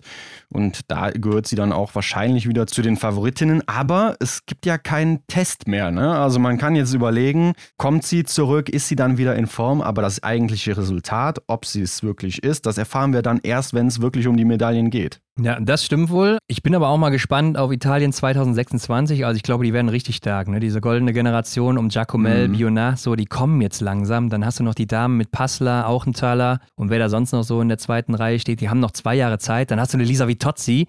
Die ist dann wahrscheinlich immer noch in absoluter Topform oder vielleicht noch besser als heute. Eine Doro, Ja. man weiß es nicht genau, aber wenn die anderen nachrücken, also es wird ein richtig starkes Team und vielleicht eins, was mit dominieren könnte. Ich weiß es Mhm. nicht, aber ich glaube, die haben echt eine goldene Zukunft vor sich. Gerade so diese Teamwettkämpfe sehe ich auch ganz groß im Kurs bei denen. Weil es macht ja auch einfach Bock, denen auch zuzuschauen. Ne? Wieder die Thematik, wie Tommaso Giacomel sich freut über einen zweiten Platz. Ich meine, das ist natürlich auch ein Erfolg irgendwo, aber Und ich glaube aber auch in den Einzelrennen, Hendrik, da werden die oben mitspielen in den nächsten Jahren. Also warten wir mal Mhm. ab, wie es da weitergeht. Und lass uns weitergehen in diesen Massenstart der Herren. Ach, herrlich, herrlich, einfach so ein Massenstart. Du weißt es, Hendrik, ich liebe es. Also es gibt Ja. einfach kein besseres Rennen als ein Massenstart. Und am Ende siegt hier Wettle Schorster Christiansen vor Johannes Dorle Schäfter, seinem Zimmerkollegen und Verbien Sörem. Ja, den Joker, den haben sie noch eingeflogen. Der war nämlich noch unter den glücklichen 25 im Gesamtweltcup durch seine zwei, drei Rennen, die er überhaupt hatte im Weltcup und durfte dann starten. Und damit waren die Norweger einfach zu siebt. Sieben Leute, ich glaube, es gab es noch nie. Ich glaube, es gab noch nie sieben Leute einer Nation in einem mm, Massenstartrennen. Wobei man muss sagen, die Deutschen hätten es auch machen können. Wäre Philipp Horn dabei gewesen, dann wären es Mhm. auch sieben gewesen. Der ist aber ja schon früher abgereist. Und bei ihm die Devise Vorbereitung auf die Weltmeisterschaft. Weil was hätte es jetzt gebracht, wenn er hier vielleicht mitläuft in halber Form oder so und dann Ja. vielleicht hinten raus überhaupt nicht mehr fit wird und dann bei der WM auch nicht performen kann. Der war in so guter Form. Also ich glaube, da macht es schon Sinn, ihn auch für Novo Mest zu schonen und dann da wieder zu bringen. Ähm, ist natürlich schade. Ansonsten hätten wir hier 14 Leute gehabt aus Deutschland und Norwegen insgesamt, also die, fast die Hälfte, die dann hier startet. Aber ja, am Ende ist Norwegen wieder vorne, weil dann hast du auf Platz 4 Canton Fillon-Maillet, dahinter dann Johannes Tignesbö und dann Tajebö. Und das, Mhm. also, dieses Bild ist fast immer so im Massenstart, ne? dass die Norweger oder auch in den Verfolgern, dass die Norweger immer vorne sind, geschlossen als Mannschaft mit fast allen Mann. Da müssen wir uns auch dran gewöhnen. Ich glaube, das ändert sich auch jetzt für den nächsten Verlauf des Winters. Ändert sich das nicht mehr. Ne? Also das nächste Trimester, was wir noch sehen, ich glaube, das wird eine ähnliche Geschichte. Aber dann lass uns doch über diesen einen Punkt sprechen, den wir hier auffällig sehen, nämlich auf Platz 4 Canton Fiume. Du hast es schon gesagt, der trifft alle Scheiben. Ja, trifft alle Scheiben. Als einziger aber läuferig ging so gar nichts. Ne? 21. Laufzeit. Mhm. Und wenn man sich mal seine anderen französischen Teamkollegen anguckt, 24. Laufzeit Perrault, 25. Jacquelin, 26. Lombardo, 28. Fabien Claude. Also da wird relativ schnell klar, die Ski, die waren so gar nichts an dem Tag. Die mhm. konntest du wirklich in die Tonne kloppen und äh, der hat sich nachher richtig beschwert, Canton Fillon-Maillet. Der war richtig sauer und hat wohl nach dem Rennen seine Stöcke und seine Waffe wohl in diesen Holzständer wirklich geschmissen also eigentlich, ich würde ja sagen, die Waffe ist sowas wie das Lichtschwert eines Jedi, wenn, wenn jetzt irgendwer mit Star Wars bekannt ist hier. Also das ist so das Heiligtum wirklich. Und der schleudert seine Waffe wirklich auf dieses Holzding, war richtig sauer, dass er mhm. am Ende, weil er ist ja als Zweiter rausgegangen nach dem vierten Schießen mit einem riesigen Vorsprung, 20 Sekunden vor Fabian Sörem, und der wird noch von Sörem und von Dahle überholt. Ja, der wurde richtig durchgereicht. Ne? Und Fabian Sörem, der hat ja auch gesagt, ne, boah, es tat mir schon fast leid, ihn da jetzt auch noch mit zu überholen, weil Johannes Dolles Schäftal, der ist da vorher, also was der ja überhaupt auch auf der Schlussrunde wieder gemacht hat, unglaublich. Aber die beiden haben Canton Fiormaillet dann einkassiert und ja, das ist echt, also er hat ja eigentlich, oder deswegen hat er ja den Sieg nicht eingefahren. Ne? Muss man ja auch ganz klar so sagen. Ja, also man kann davon ausgehen, mit einer normalen Laufform beziehungsweise mit normalen Ski wäre wahrscheinlich vor Wettle gewesen. Ne? Also mit 20 Treffern muss man nicht drüber reden. Der war auch im Einzel, im verkürzten Einzel hier in Antolz wieder läuferig ganz gut dabei. Da war er noch sehr zufrieden. Da hätte er eigentlich mit dieser Form locker den Sieg hier wahrscheinlich geholt und so ist es nicht gekommen und das ist jetzt mittlerweile der schlechteste Start seit 1986 für die französischen Männer. Noch kein Podestplatz geholt in dieser Saison. Ja. Da muss die WM schon ordentlich knallen, damit das noch ein Erfolg wird. Ja, der Winter geht auf jeden Fall in die Geschichte ein. Also, das ist sehr, sehr komisch bei den Franzosen. Wenn man wieder an die Damen denkt, da läuft es ja einfach wie am Schnürchen, ne? Ja, ja, ja. Ich meine, das Gute ist, es kann nur bergauf gehen. Also, tiefer ja, kannst du eigentlich kann nicht nur besser werden. Aber lass uns nochmal auf Wette zurückkommen, ähm, weil ich fand es auch ganz interessant. Erstmal, dass er hier natürlich 19 Scheiben abräumt und auch, wie er es am Ende so macht, sich das zurechtlegt, ne, auf der letzten Runde oder vorletzten Runde, zieht er ein bisschen an, verschafft sich so ein bisschen Luft und holt mhm. sich damit relativ locker den Sieg. Er hatte wohl ein bisschen Angst, dass äh, Johannes Dolle Schäftal ihn noch kriegt, also weil er mhm. wusste, er ist im Nacken und dann hat er natürlich Gas gegeben, hat dann aber natürlich trotzdem auch diesen Sieg noch holen können. Und hast es mitbekommen? Er hat auf der Bühne auf dem Podest. So sehen Sieger ausgesungen mit Mikrofon. Wirklich vor diesen ganzen Fans da in Antolz. Ja, kann man auch auf Social Media nochmal anschauen, das Ganze. Ja, auch ein Entertainer, der, ne? Also ja. der ist, glaube ich, auch für jeden Spaß zu haben. Und der spricht auch ja. richtig gut Deutsch, ne? Mhm. Ja, also Wahnsinn. Die Norweger, also gerade er auch echt gut im Deutschen. Er hat auch ein bisschen über seine WM-Vorbereitung jetzt geredet. Er wird jetzt wohl alleine in Lavazé sein, also auch in der Höhe, ja. eineinhalb Wochen. Und dann geht er woanders hin, wo dann wieder weniger Höhe ist. Er weiß noch nicht genau wohin, aber dann vor Novo Mesto nochmal in einen Ort, der ähnlich hoch ist oder so. Ja, und dann geht es auch los für ihn. Aber alleine finde ich schon ein bisschen crazy. Also er hat so ein bisschen gehofft, dass noch jemand mitkommt da aus dem norwegischen Team oder so, aber Mhm. Anscheinend hat er noch keinen. Also der macht seine Pläne auch wirklich alleine. Das ist ja auch wieder so ein Ding, das siehst du wahrscheinlich in Deutschland eher seltener oder eher bei den Erfahreneren. Ja, dass man auch dann einfach sagt, okay, ich bleibe bei der Meinung. Andere aus meinem Team, die finden das vielleicht gar nicht so hilfreich oder die haben, ja, vielleicht haben sie auch einfach keine Lust und die Umstände, die sind so, dass sie auch gerne nochmal bei der Familie sind, kann man ja auch verstehen, aber dass er sich dann da einfach an diesem Plan festhält, er zieht das jetzt durch und ich meine, es kann ja auch voll nach hinten gehen. Ne? Irgendwas wird dran sein, dass man das so macht, dass das sinnvoll ist, aber man weiß es ja nicht. Und ja, dann, wir wissen auf jeden Fall, woran es liegt, wenn Vettel auf einmal zwei Medaillen holt, beziehungsweise zwei goldene vielleicht. Ja, er hat ja noch wirklich keine WM-Medaille, also keine WM-Einzelmedaille, Staffel natürlich, ja. aber keine Einzelmedaille, die braucht er noch. Glaubst du, die Leistung hat gereicht für die WM? Also glaubst du, er darf mitfahren, Hendrik? ja, ich glaube schon. Ich glaube also, auch. Also ja. Da drückt man nochmal ein Auge zu. Aber zu ihm haben wir ja auch einen Hottake bekommen von Pauline. Hallo ihr zwei. Erstmal vielen Dank für euren wöchentlichen Podcast-Service und eure schönen, ausführlichen Zusammenfassungen der ganzen Rennen. Genau, und meine Hot Takes für Antolz einerseits sind, dass Johannes Tinisbö in keinem Rennen ganz oben auf dem Podium stehen wird und dass aber äh, Wettle Christiansen, das ist jetzt eher ein Langzeit-Hot Take, dass der sich jetzt immer weiter steigern wird, seine Form hält und somit am Ende im Gesamtweltcup wieder auf dem Treppchen steht und vielleicht sogar einen Platz besser als im letzten Jahr. Schauen, was davon aufgeht. Ja, also erstmal danke für die warmen Worte da, Paulina, am Anfang. Mhm. Die gingen runter wie Butter natürlich. Oder eher wie Öl, ne, sagt man. Wie Öl sagt Ja. man ja. Okay. Aber man kann auch Butter nehmen, also kann ich auch empfehlen, Leute. Auf jeden Fall, das mit Johannes Dingsbö ist natürlich nicht eingetroffen. Also er hat ja den Sieg geholt im verkürzten Einzel, aber hier kein Podium. Und Wettle, Hendrik, was sagst du dazu? Also wird der am Ende auf dem Treppchen stehen im Gesamtweltcup, obwohl er auch zwei Rennen weniger hat? Mm, Schwierig, ne? Weil ich denke da halt auch jetzt an. Wir schauen uns gleich die Situation an, wie es im Weltcup aussieht. Aber ich meine, Johannes Dorle-Schäftal, der ist so stark aktuell. Der sammelt konstant gute Punkte. Das wird hart unter die ersten beiden zu kommen. Ja, wird hart, aber er ist wirklich in einer guten Form. Also, wenn man ja auch mal bedenkt, dass er vielleicht im Dezember wegen Krankheit oder was auch immer er da eben hatte, nicht so gut unterwegs war und Mhm. jetzt so zurückkommt und so stark ist und jetzt in den letzten vier Rennen einmal Sechster, einmal Zweiter, zwei Siege, das ist natürlich schon enorm. Ja, spricht irgendwo auch für ihn, ne? Aber ja, das ist, es bleibt einfach schwer zu sagen, weil ich denke auch an Tajebö, ne? Der sammelt auch immer weiterhin noch gute Punkte, auch wenn er jetzt mal ein schlechteres Rennen hatte. Ja, das, das, damit rechnen wir Ende März ab. Lassen Sie über Platz zwei reden. Johannes Dolle Schäftal, der wird nämlich mit diesem zweiten Platz im nächsten Massenstart dann in Rot laufen. Ja. Ja, über seine Schlussrunde müssen wir, glaube ich, nicht reden. Das hast du schon getan. Also, das war natürlich wieder Wahnsinn. Aber unterschiedlich im Vergleich zu Wettle ist seine WM-Vorbereitung. Er fährt nämlich jetzt nach Hause oder fliegt, weil er sagt, seine Form ist im Moment so gut, dass er nicht in die Höhe gehen muss. Und er trainiert dann einfach in Schuschön. Also, das liegt jetzt nicht so hoch. In Norwegen liegt ja sowieso nichts hoch. Mhm. Ähm, und geht dann einfach so nach Novo Mesto. Und ich glaube, kann man nachvollziehen. Also, er ist der schnellste Läufer. Ich denke, so wird er auch in Novo Mesto auftreten oder zumindest so ähnlich. Ich glaube, da kann auch nicht so viel schief gehen. Also er muss jetzt einfach keinen Unsinn mehr machen, denke ich mal, und dann, dann sollte das auch passen. Und dann lass uns weitergehen zu Platz 3. Also wir haben es schon gesagt, Verion Sörum, der ist extra nochmal eingeflogen. Ne? Der hat uns erzählt, er war auch irgendwie am, wann war denn der verkürzte Eins? Am Donnerstag. Dann ist er immer noch in Lillehammer gewesen, also zu Hause Mhm. in Norwegen. Er war ja vorher auch in Rittnaun und Martell beim IBU Cup, also in der Höhe. Ist dann nach Hause geflogen, nach Lillehammer, hat dann Bescheid bekommen, dass er vielleicht beim Massenstart starten könnte, ist aber, glaube ich, erst Freitag hingeflogen.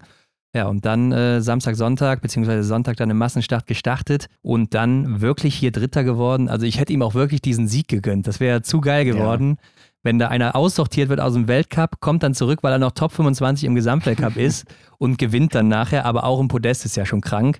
Und er hat gesagt, er hatte wohl Probleme, weil er irgendwie eine Lebensmittelvergiftung hatte in Italien. Also als er jetzt beim IBU Cup war. Ja, ich habe auch gehört, dass es nicht seine Bestform war, die er da jetzt gezeigt hat. Und ja, da läuft es mir ja schon wieder kalt den Rücken runter, wenn ich das bedenke. Ne? Also nicht mit Bestform, hier ein IBU-Cup-Starter in Anführungszeichen und wird hier Dritter. Dann willst du den ja nicht in Topform erleben, denn dann hast du ja so einen Johannes Tingis oder einen jo Johannes Dorle Chefdal 2.0 da laufen. Ja, ich meine, er ist ja auch eigentlich so dieser Mann für die letzte Runde gewesen. Ne? Also er hatte ja auch echt wirklich bessere letzte Runden und deutlich bessere als Johannes Dolle Schäftal gehabt im Dezember. Mhm. Und deshalb habe ich gedacht, er könnte ihn vielleicht knacken, aber ich glaube, das hat es dann erklärt, dass er hier diese Lebensmittelvergiftung hatte und er sah auch auf der Strecke zwischenzeitlich nicht mehr ganz so gut aus, fand Ja. ich. Aber kriegt dann trotzdem auch noch Canton Fillon-Maillet, wo er auch gesagt hat, ja, er hatte Mitleid mit ihm, was du auch meintest, Genau. aber Mhm. er hätte ihn trotzdem bekommen, meint er. ähm, also auch wenn er gute Ski gehabt hätte. Ja, und er war wohl auch sehr enttäuscht, wie diese Situation da in Norwegen ist. Ne? Er fährt ja jetzt auch zur Mhm. Europameisterschaft und WM wird er wahrscheinlich nicht hinkommen, was ja auch wieder verrückt ist. Schon zwei Podestplätze gehabt und dann mit so einer Form, die noch nicht mal gut ist. Und er ist halt einfach enttäuscht, dass du keinen siebten Spot hast in Norwegen im Weltcup-Team. Mhm. Ich glaube, das sind aber einige da natürlich. Und er ist sehr überzeugt davon, dass er einer der besten Biathleten der Welt sein kann. Also, wenn er Mhm. auch in Topform ist, meint er, dann gibt es nicht viele bessere als er und auch in den nächsten Jahren oder so. Und ja, ich glaube, da, da hat er auch eigentlich recht. Also, was man so sieht, die letzten Jahre, er bekommt ja wenig Chancen im Weltcup, aber wenn er halt mal oben mit dabei ist oder auch in Norwegen, ist er ja sehr oft immer oben auf dem Podium oder siegt auch da in den internen Rennen. Also, der ist schon jemand, der könnte sicher dauerhaft auf dem Podest laufen oder auch im Gesamtweltcup, vielleicht sogar ums gelbe Trikot mitkämpfen, wenn er da mal fit ist und eine Saison dabei. Das ist echt hart, ne? Also ich meine, das Thema kommt ja immer wieder auf, Norwegen und äh, die ganzen Talente, die da rumlaufen. Ich meine, wir haben ja auch schon mal mit ähm, Philipp Feld Andersen währenddessen so geschrieben, für den wird es halt auch einfach brutal, ne? Der war ja auch in einer ähnlichen Situation, ähm, aber ob man den jemals nochmal wieder sieht, ne? Das ist ja auch, steht ja in den Sternen, ne? Weil wenn man das Bild hier so betrachtet, ja, dann ist der Markt mehr als gesättigt. Ist sehr traurig für diese Athleten. Da musst du echt über den Nationenwechsel nachdenken. Aber gut, lass uns weitergehen. Lass uns mal Johannes Dingesbö angucken hier. Der ist nämlich der Laufbeste. Mit vier Strafrunden wird der Fünfter und der hat mir wieder läuferig richtig gut gefallen. Klar, Mhm. viel zu viele Fehler geschossen. aber läuferig 24 Sekunden vor Johannes Dolle Schäftal und das zeigt schon, der ist vielleicht wieder in Topform. Du erinnerst dich vielleicht noch an das Interview mit ihm, also sicher wirst du dich mit ihm daran erinnern, Ja. was wir hatten hier im Podcast, Ja. wo er uns erzählt hat, dass er 2022 vor den Olympischen Spielen in Antolz gemerkt hat, dass die Form wieder da ist, dass er gemerkt hat in seinen Beinen, als er seinen Rucksack oder seine Tasche nachher auf den Rücken geschmissen hat, ich habe so lockere Beine hier gerade nach dem Rennen, ich bin wieder in Topform. Und Mhm. vielleicht ist das hier auch dieser Wendepunkt, wo er das wieder merkt, weil wenn man sich diese Laufzeit hier anguckt, das ist schon Wahnsinn und vielleicht ist er in Novo Mesto dann wirklich, wie auch in Peking damals, wieder rechtzeitig in absoluter läuferischer Topform und läuft alles in Grund und Boden. Kann ich mir gut vorstellen. Und ich meine, Arne Pfeiffer hat es ja auch sehr schön in der ARD dargestellt. Da gab es ja dann auch die Übersicht, wie schnell die im Durchschnitt gelaufen sind, was die kmh-Zahl betrifft. Und das waren einfach 27 kmh. Und ich denke mal, man kann sich das mal gut selber irgendwie antun, wenn man mal mit einem 30er Schnitt oder so am Fahrrad sitzt. Mal gucken, wie lange man das halten kann. Ne? Und ich glaube, das ist echt, echt was, was nicht viele schaffen, beziehungsweise also Johannes Tingesbö, was er da jetzt äh, geleistet hat an dem Tag, ist schon was, was äh, sehr heraussticht. Ja, aber ich glaube, diese 27 km/h auch schwierig zu vergleichen, je nachdem, was du dann eben für eine Strecke hast. Ne? Vielleicht erinnerst du dich Ja. noch an diese Massenstarts in Annecy le Grand wo du dann eine nasse Strecke hast, wo die fast 20 Minuten länger laufen am Ende des Tages. Da kannst du, da bist du natürlich deutlich langsamer unterwegs oder du hast eine Strecke, wo vielleicht mehr Abfahrt ist oder eben nicht so viel Abfahrt. Ähm, deshalb finde ich das immer ein bisschen schwierig. Aber du hast natürlich recht. Also, der ist da, also auch in Antolz in dieser Höhe, dann diese Laufzeit da Mhm. rauszufeuern. Schon sehr beeindruckend mal wieder von ihm und zieht auch seinen Bruder auf der letzten Runde ab, der ja auch so ein bisschen Probleme im Gewehr hatte, ne? War wohl ein Haar oder sowas drin? Ja, Beim ersten Ja, Schießen ne? hat man es gesehen, da hat er sehr lange Mhm. gebraucht. Hat mich an die Story erinnert, ähm, wo Vanessa Vogt auch schon mal mit zu tun hatte. Ich Ja. weiß gar nicht mehr, wo es war. Ich glaube in Ruhpolding oder so. Jetzt nicht diese Saison, sondern davor, Ja, ja. wo sie einfach noch so einen Fussel irgendwie da äh, in der Linse hatte sozusagen, beziehungsweise ist ja keine Linse, aber am Korntunnel, ganz genau, so heißt es. Ja, da, also ich glaube, da kannst du auch dran verzweifeln, ne? Wenn du dann während des Rennens da liegst und du denkst, was hab ich denn da jetzt da vorne drin stecken? Ja, und er sagt auch selber, er ist ein bisschen unzufrieden darüber, weil wenn du auch diese 20 Sekunden, die er da wahrscheinlich verloren hat, abziehst, dann ist er vielleicht auch auf dem Podium an dem Tag mit 19 Treffern. Ja. Ähm, von daher nicht so schön für ihn gelaufen. Ähm, Otto Invenius finde ich noch interessant. Der macht hier eine neue Karrierebestleistung. Seine vorherige Karrierebestleistung war der 11. Platz im verkürzten Einzel in Antolz. Und dann wird er hier Zehnter. Also der hat sich natürlich sehr gefreut. Hm. Unser Freund Michael Röch hat ihn ja in seinen Hot Takes in den Top 6 mal gehabt in diesem Winter. Also er kommt immer näher, der Finne. Hm, der macht sich, ja. Ja, also für mich ja immer hier Agent Smith aus der Matrix mit seiner Brille. Ja, geniale Brille, mit der er läuft, ja. Ja, aber bester Deutscher ist Justus Strelo auf der neuen mit zwei Fehlern. Ich fand es ziemlich geil. Es gab so eine Szene, da war Justus beim dritten Schießen auf eins extra vorgelaufen und wollte vielleicht die anderen unter Druck setzen. Und bis zu diesem Zeitpunkt habe ich auch wirklich gedacht, wow, der hat ein richtiges Selbstvertrauen am Schießstand Mhm. momentan. Aber dann kam dieses dritte Schießen, wo er dann auch nochmal absetzt, zwischendurch den Fehler schießt. Ja, und dann hat er irgendwie wieder so ein bisschen unsicherer gewirkt als vorher noch. Genau, ich glaube, das war die Situation, wo er erzählt hatte, Johannes Dolle Schäftal, der hat da schon angefangen, ein bisschen rumzutaktieren Ja, und Ähm, ja, das wollte Justus einfach nicht mitmachen und hat sich dann an eins gesetzt. Ne? Und ja, ich habe auch gedacht, boah, was strahlt er hier wieder für ein Bewusstsein aus, ähm, dass man mit ihm rechnen muss, ne? dass er jetzt hier auch mit breiter Brust, klar, nach dem Sieg, was will man auch anders darstellen, also Ja. absolut gerechtfertigt, wie er sich da gegeben hat. Ja, und dann kommt er aber so ins Straucheln. Das war sehr schade, weil bis dahin habe ich gedacht, boah, läuft wieder richtig gut bei ihm. Ja, ich meine, neunter Platz ist ja immer noch ein gutes Ergebnis, aber ich denke auch, hier wäre mehr drin gewesen für ihn am Ende des Tages. Und ansonsten die deutschen Herren jetzt auch nicht unbedingt so gut am Schießstand unterwegs gewesen. Philipp Navrat 13. mit vier Fehlern, dann hast du Roman Rees 15. mit zwei Fehlern, okay. Aber dann Benny Doll, Johannes Kühn vier Fehler, 16 und 17 geworden. Und dann auf der 24 mit vier Fehlern Danilo Riedmüller. Was dann wieder positiv ist, sind natürlich die Laufzeiten. Also Philipp Navrat, dritte Laufzeit, Johannes Kühn, vierte Laufzeit, Benny Doll, sechste Laufzeit. Und vor allen Dingen, Johannes Kühn hat mir echt gut gefallen, so in den Bildern, die man gesehen hat. Er war ja lange vorne mit dabei auch. Mhm. Hat es dann stehend wieder leider hinten raus, ja, so ein bisschen fallen lassen, dieses gute Ergebnis. Aber was man so gesehen hat auf der Strecke, er ist immer an allen Leuten vorbeigegangen, vorne weggelaufen. Das sah richtig, richtig gut aus. Ja, und ich glaube, auch hier war wieder mehr drin. Ja, ich meine, muss man nicht drüber reden, ne? Mit vier Fehlern, da machst du da nichts. Genauso Ja. wie so ein Stühler Holmler Greit am Ende. Über den haben wir heute noch gar nicht geredet. Ne? Also der hat sich ja auch direkt beim ersten Schießen rausgenommen, habe ich die Hände über dem Kopf zusammengeschlagen und gedacht, was ist denn mit ihm auch wieder los? Also das Wochenende hat ihm gar nicht gepasst. Aber er auch so eine Person, im verkürzten Einzel hat er mir echt gut gefallen. Die ersten beiden Schießen, also ich habe schon gedacht, wir sehen ihn den Stühler von der Pokeljuka 21, wo er Einzelweltmeister ja. wurde. Und dann kam das dritte Schießen, das vierte Schießen, beide in den Sand gesetzt. Und hier auch, da ist er doch zum ersten Schießen auch noch so ein bisschen vorgelaufen, hat das mhm. Tempo mal übernommen. Ja, und dann schießt er da direkt, äh, was waren es denn, drei Fehler, ne? Ja, genau. Und ja. dann war es ja schon fast mhm. vorbei. Dann schießt er noch einen im zweiten, dann kommst du gar nicht mehr ran. Und dann hast du ähm, ja noch zwei Schießen, wo du dann echt wieder alles rausholen musst. Das schafft er natürlich auch, aber irgendwie dann hier läuferig nicht gut. Im Einzel war läuferig sehr gut. Also irgendwie auch nicht der Stühler, den man vom letzten Jahr so kennt. Ja, fand ich sehr komisch, dass er da jetzt auch gar nicht so zurechtkam. Aber lass uns damit mal rübergehen in das letzte Rennen hier vor den Weltmeisterschaften und auch in Antolz, den Massenstart der Damen. Mhm. Und den holt sich hier, ja, vielleicht auch die große Favoritin Julia Simon ja. vor Lou Jean Monod und Lena Hecki-Groß. Vanessa Vogt einmal mehr Vierte hier geworden. Und damit sind die ersten vier Plätze von den Namen her ja, genauso wie im verkürzten Einzel, Hendrik. Also, ich schließe mich da an, äh, wie du sagst, Julia Simon die große Favoritin hier. Aber Lou Jean Monod, ne, habe ich eben auch schon kurz angerissen. Hey, die macht einen richtig guten Job. Ne? 20 Treffer gesetzt und hat sich auch echt eindrucksvoll auf der Strecke gezeigt. Ne? Also auf den Runden, da hat sie dann, wo das Thema im Fernsehen so nach Radsport klang, ne? wo sie dann das, den Vergleich hatten mit dem Radsport, wo es dann eben so ja, Ausreißer ja. gibt. Und Lou Jean Monod, die war eben so eine, ne? die dann da rausgegangen ist und hat versucht, Julia Simon dann auch irgendwie einzukassieren. Hat mir richtig gut gefallen auf der Strecke. Henrik, soll ich dir was sagen? Der Niklas, der hat schon vorher gesagt. Moin aus Hamburg und erstmal vielen Dank für euren immer wieder überragenden Podcast. Mein Hottake für Antolz ist, dass Lou Jomono die Athletin der Woche wird und sowohl im verkürzten Einzel als auch im Massenstart auf dem Podium landet. Vermutlich sogar ganz oben. Ja, da hat der Niklas eine ganz gute Nase gehabt auf dem Norden, nicht Hendrik? Grandios, ja. Ja, vielen Dank dafür. Ich weiß nicht, Athletin der Woche wird vielleicht schwierig, weil eine Schweizerin ja auch ganz gut war hier. Mhm. Mal sehen, aber natürlich super stark, zwei Podestplätze geholt und dass er das auch noch vorhersagt, also total randommäßig finde ja. ich das. Und dass es dann auch noch eintrifft, aber Wahnsinn, vermutlich ganz oben, ist dann nicht zugetroffen, ne? aber trotzdem, super Wochenende für sie und sie kommt vielleicht langsam wieder in Fahrt nach ihrer Krankheit. Und da sieht man vielleicht auch mal, wie lange man braucht. Ne? Also Hochfilzen, wann war das? So Mitte Dezember, ne? Anfang mhm. Dezember. Äh, lass mich mal gerade gucken. 7., 8., 9., 10. Da ist sie krank geworden, ne? Dann war sie in Lenzerheide ja. irgendwie raus oder so.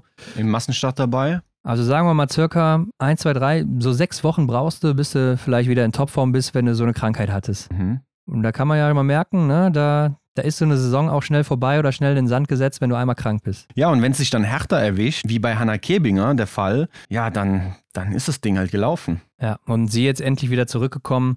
Ja, Gilles Simon, ich glaube, da müssen wir drüber reden, Hendrik. Also, was ich beeindruckend finde, ist diese Range-Time von ihr. Sie ist zehn ja. Sekunden vor der zweitschnellsten. Zehn Sekunden bei vier Schießen. Lena mhm. Hecki Groß und dann nochmal 17 Sekunden vor der drittschnellsten, Caroline Offigstadt Knotten. Und auch in den Schießzeiten, sie hat bei jeder Schießzeit, bei jeder Schießeinlage die schnellste Schießzeit hingelegt. Also unglaublich, mhm. mit was für Zeiten sie da auch geschossen hat. Ja, das war einfach auch wieder am Schießen eine absolute Machtdemonstration von dem, was sie drauf hat und wird super gefährlich. Also sie wird immer besser und ist natürlich jetzt eine Top-Favoritin wieder auf alles. Ja, und sie ist ja auch treffsicher dazu. Ne? Sie schießt ja nur einen Fehler, ja. macht dann da beim dritten Schießen nochmal ein bisschen die Tür auf, aber ja, schaukelt das dann auch nach Haus. Ne? Also echt sehr, sehr beeindruckend. Klar, letzte Runde brauchen wir nicht drüber zu reden. Ne? Sie ist halt auch die Kandidatin dafür. Ja, so ein Charakter, den brauchst du in so einem Rennen und das, das feiere ich enorm. Ja, ich finde es halt auch immer cool anzusehen, wie aggressiv sie da reingeht und sich das Ding mhm. einfach holen will. Du merkst einfach von der ersten Runde an, sie will das Ding ja heute holen mit aller Kraft und ist mir egal, was ihr macht, ich ziehe hier mein Ding durch. Ja, und das wird am Ende häufig belohnt dann eben, deshalb ist sie wahrscheinlich auch so gut im Kampf Frau gegen Frau. Lena Hecki Groß dann eben Dritte geworden vor Vanessa Vogt. Äh, Vanessa Vogt ja an diesem Wochenende, beziehungsweise in dieser Woche, alles getroffen. Keine Fehler geschossen. Also sei es in Staffel, sei es in den Einzelrennen, keine Scheibe verfehlt. Ja, das ist mal eine Leistung. Ne? Und da, dabei gab es gar nicht so einen Sprint, wo dann eben nur zehn Scheiben zu treffen sind, sondern, ja, wir haben es schon besprochen, 20 Scheiben jeweils in den Einzelrennen. Und ja, das muss man erstmal bringen. Ne? Ja, und die Deutschen hatten auch hier wieder einen super Ski. Also man hat es direkt in dieser ersten Abfahrt vor dieser Huberalm da gesehen. Das Vanessa Vogt ist, glaube ich, von Platz 8 oder 9 von ganz hinten in der Abfahrt auf Platz 3 nach ganz vorne vorgefahren. Aber wenn ich von Platz 3 rede, dann meine ich direkt neben Platz 1 und 2. Also die waren dann gleich auf. Ja, ja, und ja. da siehst du halt, was für ein Wahnsinns-Ski das war, den die hatte. Ich meine, zwölfte Laufzeit, da geht sicher ein bisschen mehr bei ihr. Und was ja dann auch verrückt ist zu sehen, die Französinnen in den Laufzeiten auf Platz 2, 3, 4 fünf und sieben und wir haben eben die Männer gehört und da liegen nur ein paar Stunden dazwischen. Ja. Also das ist doch eine verkehrte Welt. Ich kann es mir auch nicht erklären. Also zum einen im Ergebnis passt es ja. Ne? Es waren dann fünf Damen aus Frankreich mit dabei. Gut, davon Sophie Chevaux auf Rang 18, die wahrscheinlich jetzt nicht den besten Tag hatte mit fünf Fehlern, aber die anderen absolut im Rahmen. Guilain Gigonard ja sogar mit ihrem Debüt im Massenstart, ne, ist nur sonst noch Ja. nie ein Massenstart gelaufen im Weltcup und wird ja auf Anhieb achte. Ja, also da passt es irgendwie, ne? Und, und das Phänomen ist ja auch wirklich, wie du sagst, die Laufzeiten. Also echt beeindruckend. Zweitschnellste hinter Anna-Maria Lampic ist nämlich Justine Breser-Boucher, die ja übrigens auch äh, Probleme hatte in dieser Woche. Also gesundheitlich, war wohl ein bisschen angeschlagen, ne? Magen-Darm Mhm. und so weiter. Und deshalb vielleicht auch nicht ganz so gut unterwegs gewesen ist. Man weiß es nicht genau. Das gleiche trifft aber leider auch auf Franzi Preuß zu, die dann hier absagen muss. Also sehr, sehr bitter Oh ja. natürlich. Gerade in ihrer Position. Sie war so gut unterwegs, gerade im Gesamtweltcup. Und jetzt schon wieder ein Rennen hier ausfallen lassen zu müssen wegen diesem Magen-Darm-Virus. Sehr ärgerlich. Und Janina Hettich-Walz ja auch. Ja, das ist so das, was wir eben auch angesprochen hatten. Ne? Man weiß halt nicht, wo es steckt, wer wo irgendwie ansteckbar ist oder ist natürlich sehr, sehr schwierig in so einem Team dann da die nötigen Schutzmaßnahmen irgendwie auch einzuhalten. Ja, und dann verlierst du hier erstmal ein geiles Rennen, wo du natürlich dabei sein willst, aber natürlich auch sehr, sehr viele Punkte. Ja, und wir wissen ja auch von Franzi, das haben wir auch mal in einer Podcast-Folge mit ihr aufgearbeitet, dass sie in Massenstarts unglaublich gute Ergebnisse hat. Also sie ist fast Mhm. immer unter den Top 8 oder sowas gewesen. Deshalb ja hier eigentlich schon ein Top 8 Platz oder was auch immer, vielleicht sogar ein Podest vorprogrammiert gewesen. Wir hatten ja, Ja. auch viele Hot Takes zu ihr bekommen, dass sie hier vielleicht ihren nächsten Weltcupsieg holt. Zudem ist es dann leider eben nicht gekommen am Ende. Was ich noch interessant finde, ist, dass Lisa Vitozzi irgendwie auch gar nicht zurechtkommt. Also gefällt mir läuferig nicht, aber ich bin auch nicht sicher, liegt es vielleicht auch hier am Material. Sie hatte auf der ersten Runde eine Szene, ich weiß nicht, ob da was passiert ist, aber sie hatte von der ersten Zwischenzeit bis zur zweiten unglaublich viele Plätze verloren und auch unglaublich viel Zeit. Sie ist da von Platz 5 auf 29 zurückgefallen. Mhm. Und das ist ja total ungewöhnlich bei einer Athletin wie ihr. Sie fällt doch nicht einfach so, ja, was weiß ich, bis ans Ende des Feldes zurück. Hm, Ich habe auch nichts mitbekommen, aber ich würde aus dem Bauch heraus sagen, da muss auch irgendwas passiert sein. Aber man hat ja auch links und rechts nichts gehört, oder? Nee, also bisher nicht. Man hat es auch nicht gesehen, zumindest nicht äh, in der Übertragung von der ARD, vielleicht im Weltbild. Müssen wir uns mal erkundigen, dann reichen wir das natürlich nach, was da los war. Aber das würde mich echt mal interessieren. Ich finde es noch sehr interessant, dass Justine Bräser-Boucher mit der besten oder zweitbesten Laufzeit, also Lampic klammer ich immer, merkst Hendrik, ne? ich klammer die immer so ein Ja. bisschen aus, ist so außer Ehemalige Konkurrenz. Langläuferin, die hat einen Bonus. Genau, aber äh, Justine Bräser-Boucher, die war siebte nach dem letzten Schießen und fällt dann noch zurück auf Rang 9, also wird dann noch überholt von äh, Juni Arneclave und auch von Guillaume Guillonard. Das finde ich schon außergewöhnlich. Also das hätte man vorher Mhm. wahrscheinlich nicht so gedacht. Ja, stimmt. Also da würde ich sie auch eher mm, vortendieren vor den beiden genannten Damen. Ich habe übrigens zu Juni Arneclave einen interessanten Fakt gelesen, dass sie mit den Ski von Marte Olsby-Reuseland läuft. Oh, Und das auch auf Empfehlung von Sverre Olsby-Reuseland. Also er war wohl ihr Nachwuchstrainer damals und Mhm. hat ihr deshalb auch geraten, dass sie schon ein paar Jahre vorher zu der Marke wechselt, die sie jetzt hat, die auch Marte Olsby-Reuseland hatte. Weil natürlich klar, weil der Ski wird irgendwann frei in den nächsten Jahren. ja. Und dann hat sie direkt die Marke gewechselt dahin, äh, damit es nicht so aussieht, als hätte sie nur die Marke gewechselt, damit sie diese Ski bekommt. Ja, und sie war dann irgendwie die nächste in der Liste. Ich weiß nicht genau, wie das abläuft, aber das ist da, da gibt es wohl irgendwie eine Liste oder so. Und sie war dann die nächste. Und Sverre meint wohl auch, dass das super entscheidend sein kann, was für Ski du hast. Und die von Mate waren obviously richtig gut. Also Mhm. muss man nicht lange drüber diskutieren.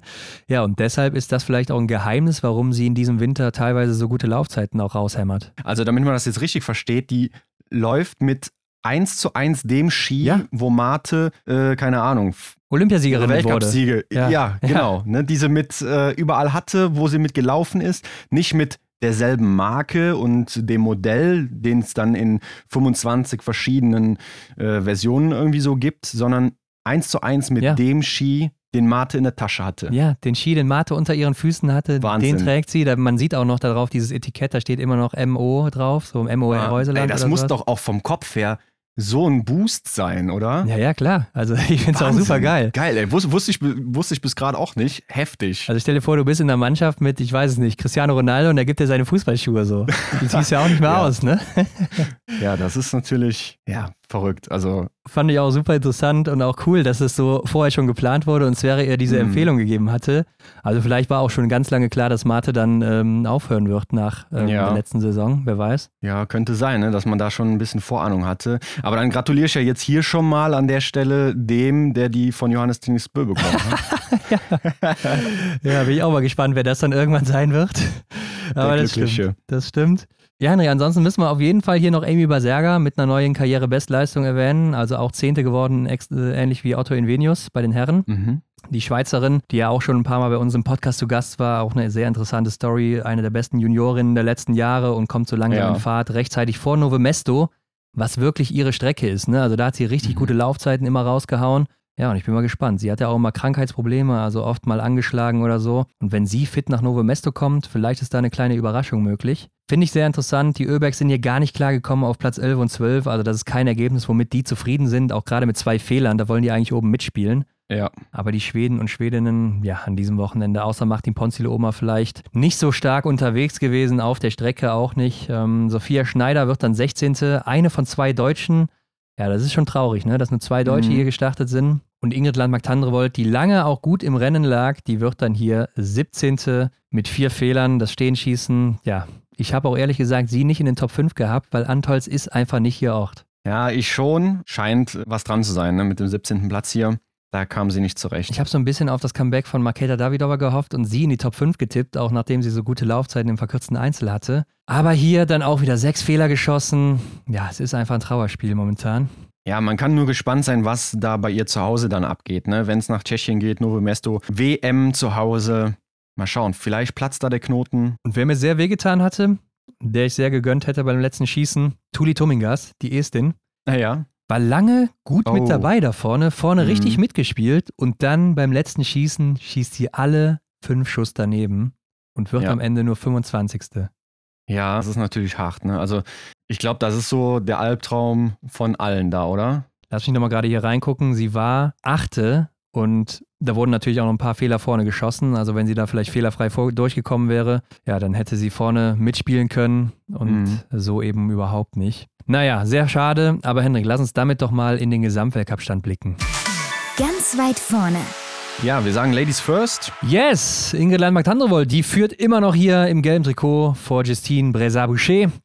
Ja, aber es ist super eng, ne? Und dahinter hast du auch direkt jetzt mittlerweile Lisa Vitozzi, dann Gilles Simon, die auch wieder oben dran ist. Und Die dann hast kommt, du ja. immer noch Elvira Oeberg. Ja, und dann Luja Monod, also die ist auch noch nicht abgeschrieben, so wirklich. Frauen super spannend. Ja, Franziska Preuß, die rutscht auf 8 runter. Lena Hecki klettert auf 7. Bitter für Franzi natürlich, dass sie dieses Rennen auslassen musste, war vorher, glaube ich, ja, sechste war sie natürlich. Aber es sind noch viele Punkte zu holen, ne? das darf man nicht vergessen. WM zählt natürlich jetzt nicht dazu. Wir schauen auch gleich nochmal voraus, was so kommt. Aber ja, danach gibt es ja nochmal ein paar Punkte zu sammeln. Ja, und Vanessa Vogt immer noch starke Zehnte hier. Janina Hettich-Walz, 14. ist auch immer noch super stark. Und was ja auch wichtig war, vor dieser WM in die Top 15 zu kommen, weil die Top 15 des Gesamtweltcups sind ja für diesen Massenstart gesetzt, dann eben bei der WM. Da ist es ein bisschen anders, da ist es nicht die Top 25, sondern die Top 15 und dann die Mhm. 15 Besten bei der WM. Ja, und dann ähm, hast du hier natürlich eine Anna Magnusson schon nicht dabei, eine Anna-Maria Lampic muss sich auch erstmal qualifizieren, Sophie Chauveau, also schon einige größere Namen, unter anderem natürlich dann auch eine Maketa Davidova, wo es nicht läuft. Oder auch eine Dorothea Viera. Ja, stell dir mal vor, Maketa Davidova, die verpasst den Massenstart bei der WM zu Hause. Oder auch eine Lisa Hauser, ne? die 21 Massenstart-Weltmeisterin war. Auch, ja. Ja, mal sehen, wie das weitergeht. Gucken wir uns die Männer an. Da ist natürlich weiter vorne Johannes Tingnes Bö. Aber ja, Johannes Dolle Schäftal jetzt Zweiter vor Taje Bö. Mhm. Also die haben die Plätze getauscht und die sitzen dem immer noch im Nacken. Ja, irgendwie hat man trotzdem nicht dieses Gefühl, als wäre er gefährdet, Johannes Tingnes Bö da vorne, oder? Ein bisschen Sicherheit hat er, weil man einfach nicht mehr von so einem Totalausfall ausgeht. Ne? Also er hat ja auch schon gezeigt, dass er auch mal Sechster, Siebter oder Achter werden kann, irgendwas um den Dreh. Aber da bekommst du natürlich auch noch Punkte, die sehr, sehr hilfreich sind, um eben diese Position zu verteidigen. Ne? Klar, hinten, ganz, ganz weit hinten wird es dann eng, wenn er mal so einen Ausfall hätte. Aber da sich die Ausfälle von ihm halt eher in den Top Ten beschränken, ähm, ist da keine Gefahr in Sicht. Ja, aber es bleibt trotzdem spannend. Wette Schorster Christiansen jetzt Vierter hier, Endres Strömsheim Fünfter und dann auf Platz Sechs der nächste Norweger. Stühlerholm Lagreit, aber nur einen Punkt hinter Endres Strömsheim. Ja, von dem sieht man auch nicht mehr so viel. Ne? Also Strömsheim ist auch so ein bisschen abgetaucht jetzt die letzten zwei Wochen.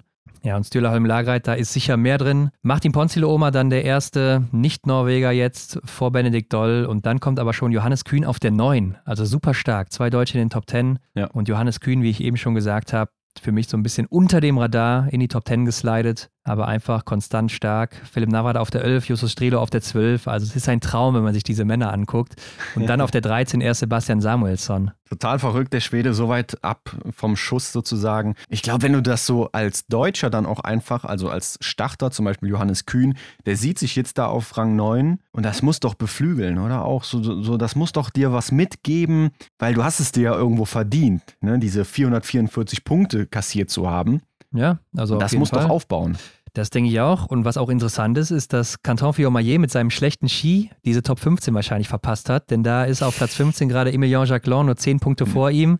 Ja, und das heißt, Canton Fiormaillet, der muss sich auch erstmal in Sprint, Einzel und Verfolgung mhm. qualifizieren für diesen Massenstart. Ich glaube, es ist kein Problem für ihn, aber also gerade weil auch die Form nach oben zeigt, aber trotzdem, ja, ist das natürlich so eine Situation, die erzeugt ein bisschen mehr Druck als sonst. Also es kann noch viel passieren. Es ist nicht damit getan, dass es jetzt so entschieden ist, dass der jetzt beim Massenstart nicht dabei ist, ne? aber das wird auf jeden Fall hart, weil es wollen viele da rein. Ja, und ich sehe auch gerade, Hendrik, was ich ja super witzig wieder finde. Wir haben natürlich jetzt erstmal die WM, dann kommt aber im Weltcup wieder Oslo und da haben wir auch direkt wieder einen Einzel- und Massenstart. ja, und das Lustige ist natürlich, dass Fabian Sörem aktuell 20. Klar. ist und der ist wahrscheinlich dann wieder beim Massenstart dabei. Also er wird ja. sicher nicht aus den Top 25 fliegen dann in diesem einen Rennen. Da müsste schon einiges passieren und das ist natürlich wieder absolut abgefahren, dass er dann wieder für den Massenstart zurückkommen wird. Mhm. Ja, gebe ich dir recht. Mal schauen, ob es so kommt. Er kann natürlich auch bei der EM Medaillen sammeln und sich dann dadurch auch nochmal gute Karten organisieren, würde ich behaupten. Vielleicht fällt ja auch irgendein Norweger total aus dem Ruder bei der WM. Dann ist es eh kein Thema mehr. Ja, oder du hast dann einen Botten natürlich, der nachrückt. Also das ist ja auch immer die Frage, wen nimmst du dann, in welchem Format vielleicht auch. Also sehr, sehr schwierig. Ach, ja. Aber da reden wir die nächsten Wochen drüber. Leute, lasst uns erstmal gucken, wer sind denn die Stars der Woche? Stars der Woche. Ja, zur Auswahl stehen mal wieder drei Männer, drei Frauen. Abstimmen könnt ihr wie immer auch bei uns dann. Johannes Tingesbö, 135 Punkte geholt, Wettle Schosser Christiansen 130 und Johannes Dolle Schäftal 125. Und mir ist mal aufgefallen, Johannes Dolle Schäftal, der ist ja fast immer hier dabei, obwohl er auch nie dann ganz vorne am Ende landet in dieser Abstimmung. Ja, er müsste sich einmal richtig durchsetzen, ne? Ja, und bei den Damen ist es Julia Simon vor Lena Hecki-Groß und Lou Jean Monod. Was natürlich sehr schade ist für Vanessa Vogt, die zweimal Vierte mhm. wurde. Ja, aber die anderen drei waren einfach ein bisschen besser an diesem Wochenende, muss man leider so sagen. Ja, und deshalb lassen wir da abstimmen, ne? Ganz genau, ja. Letzte Woche sind es ja geworden Ingrid Landmark-Tandrevold und Wettle Chaucer Christiansen. Und zu Wettle gibt es eine interessante Story. Der wurde mhm. ja auch bei der IBU zum Athleten der Woche gewählt. Und in Oberhof war er nicht dabei. Und da hat uns Florian geschrieben, dass er mit seiner Tochter in Oberhof Karten hatte und diesen riesen Wettle-Fan und die wollte ja. unbedingt dahin, um ihn auch live zu sehen. Und dann war sie natürlich sehr frustriert, als der für Oberhof nicht nominiert wurde und hatte extra dann ein Schild gebastelt, als sie da war. We miss you, Wettle. Und wie Florian sagt, wurde das wohl auch beim Warmlaufen und so von den Norwegern und Norwegerinnen sehr positiv aufgefasst. Und am mhm. nächsten Morgen, als er uns das geschrieben hatte, kam dann ein Video von der IBU raus, wo Wettle sich bedankt, dass er Athlet der Woche in Ruppolding geworden ist und hat dann einen Shoutout an diesen Fan gegeben, die ihn in Oberhof vermisst hat. Und dann kam dieses Bild von Florians Tochter und das fand ich schon sehr lustig, dass er uns das am Vortag schreibt und am nächsten Tag hat man dann echt dieses Ding, dass Wettle das auch mitbekommt und er ihr anscheinend jetzt auch ein Geschenk aus Antholz sendet. Also ich bin mal gespannt, was es sein wird. Aber ist natürlich ja, eine coole Geste. Klar, und das zeichnet auch irgendwie wieder so diese Nahbarkeit des Sports Biathlon aus, oder? Also man spricht ja immer von Biathlon Family und alle mögen sich irgendwie, zumindest nach außen hin sieht es so aus und alle haben irgendwie Freude an dem Ding und ähm, ja, es ist halt nicht so wie beim Fußball, ne? wo man dann vielleicht eher so diese Abgrenzung hat, dass man diese Distanz wirklich bemerkt ne, zu den Athleten, zu den Sportlern. Und hier ist es halt ganz anders. Und ja, finde ich cool, dass der Wettle so darauf reagiert. Ja, auf jeden Fall. Also ist auch echt ein super Typ, Wettle. Äh, lass uns mal weiter gucken, Hendrik, wie es denn auch weitergeht. Dem Wachstruck hinterher. Ja, erstmal Ruhephase würde ich sagen, aber Anfang Februar knallt's gewaltig. Na, so ganz richtig ist das nicht, Henrik. Also der Weltcup macht natürlich Ruhe, der IBU Cup hatte in dieser Woche schon Ruhe, aber in der nächsten mhm. Woche geht es direkt weiter mit den Europameisterschaften in Bresno-Osabli in der Slowakei. Ja. Von Mittwoch bis Sonntag, da geht's rund um die Medaillen und mit dabei, neben den deutschen Startern und Starterinnen, Anastasia Kusmina mit ihrem super Wahnsinn. Comeback. die dreifache Olympiasiegerin. Das wird natürlich heiß. Ne? Also man wird es echt mit, mit anderen Augen irgendwie betrachten, oder? Klar, man kann es natürlich im Stream gucken. Ne? Es wird wahrscheinlich, nee, es wird nicht in dem, im öffentlich-rechtlichen ausgestrahlt. Aber es gibt einen Stream auf jeden Fall vom Verband und ja, ich, ich werde mir das mal angucken, wie sie sich da zurück meldet. Ich bin gespannt. Klar, die Ergebnisse gibt es natürlich auch wie immer bei uns und da reden wir auch nächste Woche natürlich mal drüber. Ja. Und ich habe dir auch heute eine Story von ihr gesendet, äh, die Mhm. ziemlich aktuell ist. Da hat sie dann geschrieben, dass sie heute ihr erstes Rennen gemacht hat, aber noch ohne Gewehr, also nur Langlauf. Ich meine, sie hat ja noch Okay. Zeit, ne? Hat ja noch Zeit bis zu den Europameisterschaften. Von daher äh, wird das sicher ein super Comeback hier von ihr, aber trotzdem ist es spannend, das zu sehen. Ähm, ja, ansonsten werden wir natürlich unseren Rückblick machen aufs zweite Trimester. Ne? Wir gucken uns die Mhm. Stats nochmal an, ein paar Hot Takes, die so eingetroffen sind oder nicht eingetroffen oder vielleicht noch eintreffen werden oder eben nicht. Vielleicht holen wir uns auch wieder einen Gast dazu. Also könnte ich mir ganz gut vorstellen. Mal sehen. Bietet sich an, ja. Und wir gucken uns auch mal den DSV an im letzten Trimester. Und dann Norwegen, man kennt es ja, die geben immer recht schnell den Kader raus, also sicher dann auch schon morgen oder so für die WM, Mhm. könnte ich mir vorstellen. Der DSV lässt sich erfahrungsgemäß so ein bisschen mehr Zeit. Und aktuell laufen ja auch diese Youth Olympics in Südkorea, ne? In Gangwon oder wie Mhm. heißt das? Also irgend so ein komischer Ort da. Auf jeden Ja. Fall in Südkorea. Und das deutsche Team ist vertreten. Da können wir auch mal gucken, was haben die denn da gerissen. Die Stars von morgen vielleicht mal begutachten. Und was ich auch noch interessant finde, ist das Team Österreich, weil da geht ja auch zurzeit relativ wenig. Ja, werfen wir mal einen Blick drauf. Und ich denke, es wird so eine Art Weihnachtsfolge, so wie wir die hatten, ne? Nur halt dann eben im Januar. Also ohne Weihnachten. Ja. Okay, ja, das ist natürlich gut. Ja, Leute, ihr könnt uns aber gerne auch Fragen oder Hottakes zum zweiten Trimester oder auch zur WM jetzt gerne wieder schicken. Ihr wisst schon, wo ihr uns findet. Ansonsten auch gerne unter extrarunde.funk.net. Gerne natürlich als Sprachnachricht, dann kommt ihr auch eher hier vor, ganz klar. Äh, haut gerne Fragen raus. Was ist euch aufgefallen? Was wollt ihr gerne wissen? Ähm, wo wollt ihr unsere Meinung haben oder ja, was fehlt euch vielleicht auch so aktuell oder wen vermisst ihr vielleicht im Weltcup oder bei der WM, wie auch immer? Wir sind gespannt, was ihr so für Gedanken habt und dann in der nächsten Woche wieder zurück. Aktiviert noch die Glocke hier, lasst fünf Sterne da, teilt das überall, ihr wisst, wie das läuft und dann sind wir wieder zurück. Ja, bis nächste Woche. Alles klar, haut rein, Leute. Ciao. Bis dann, ciao. Das war die Extra-Runde mit Ron und Hendrik für diese Woche. Neue Folgen gibt es jeden Montag, überall, wo es Podcasts gibt.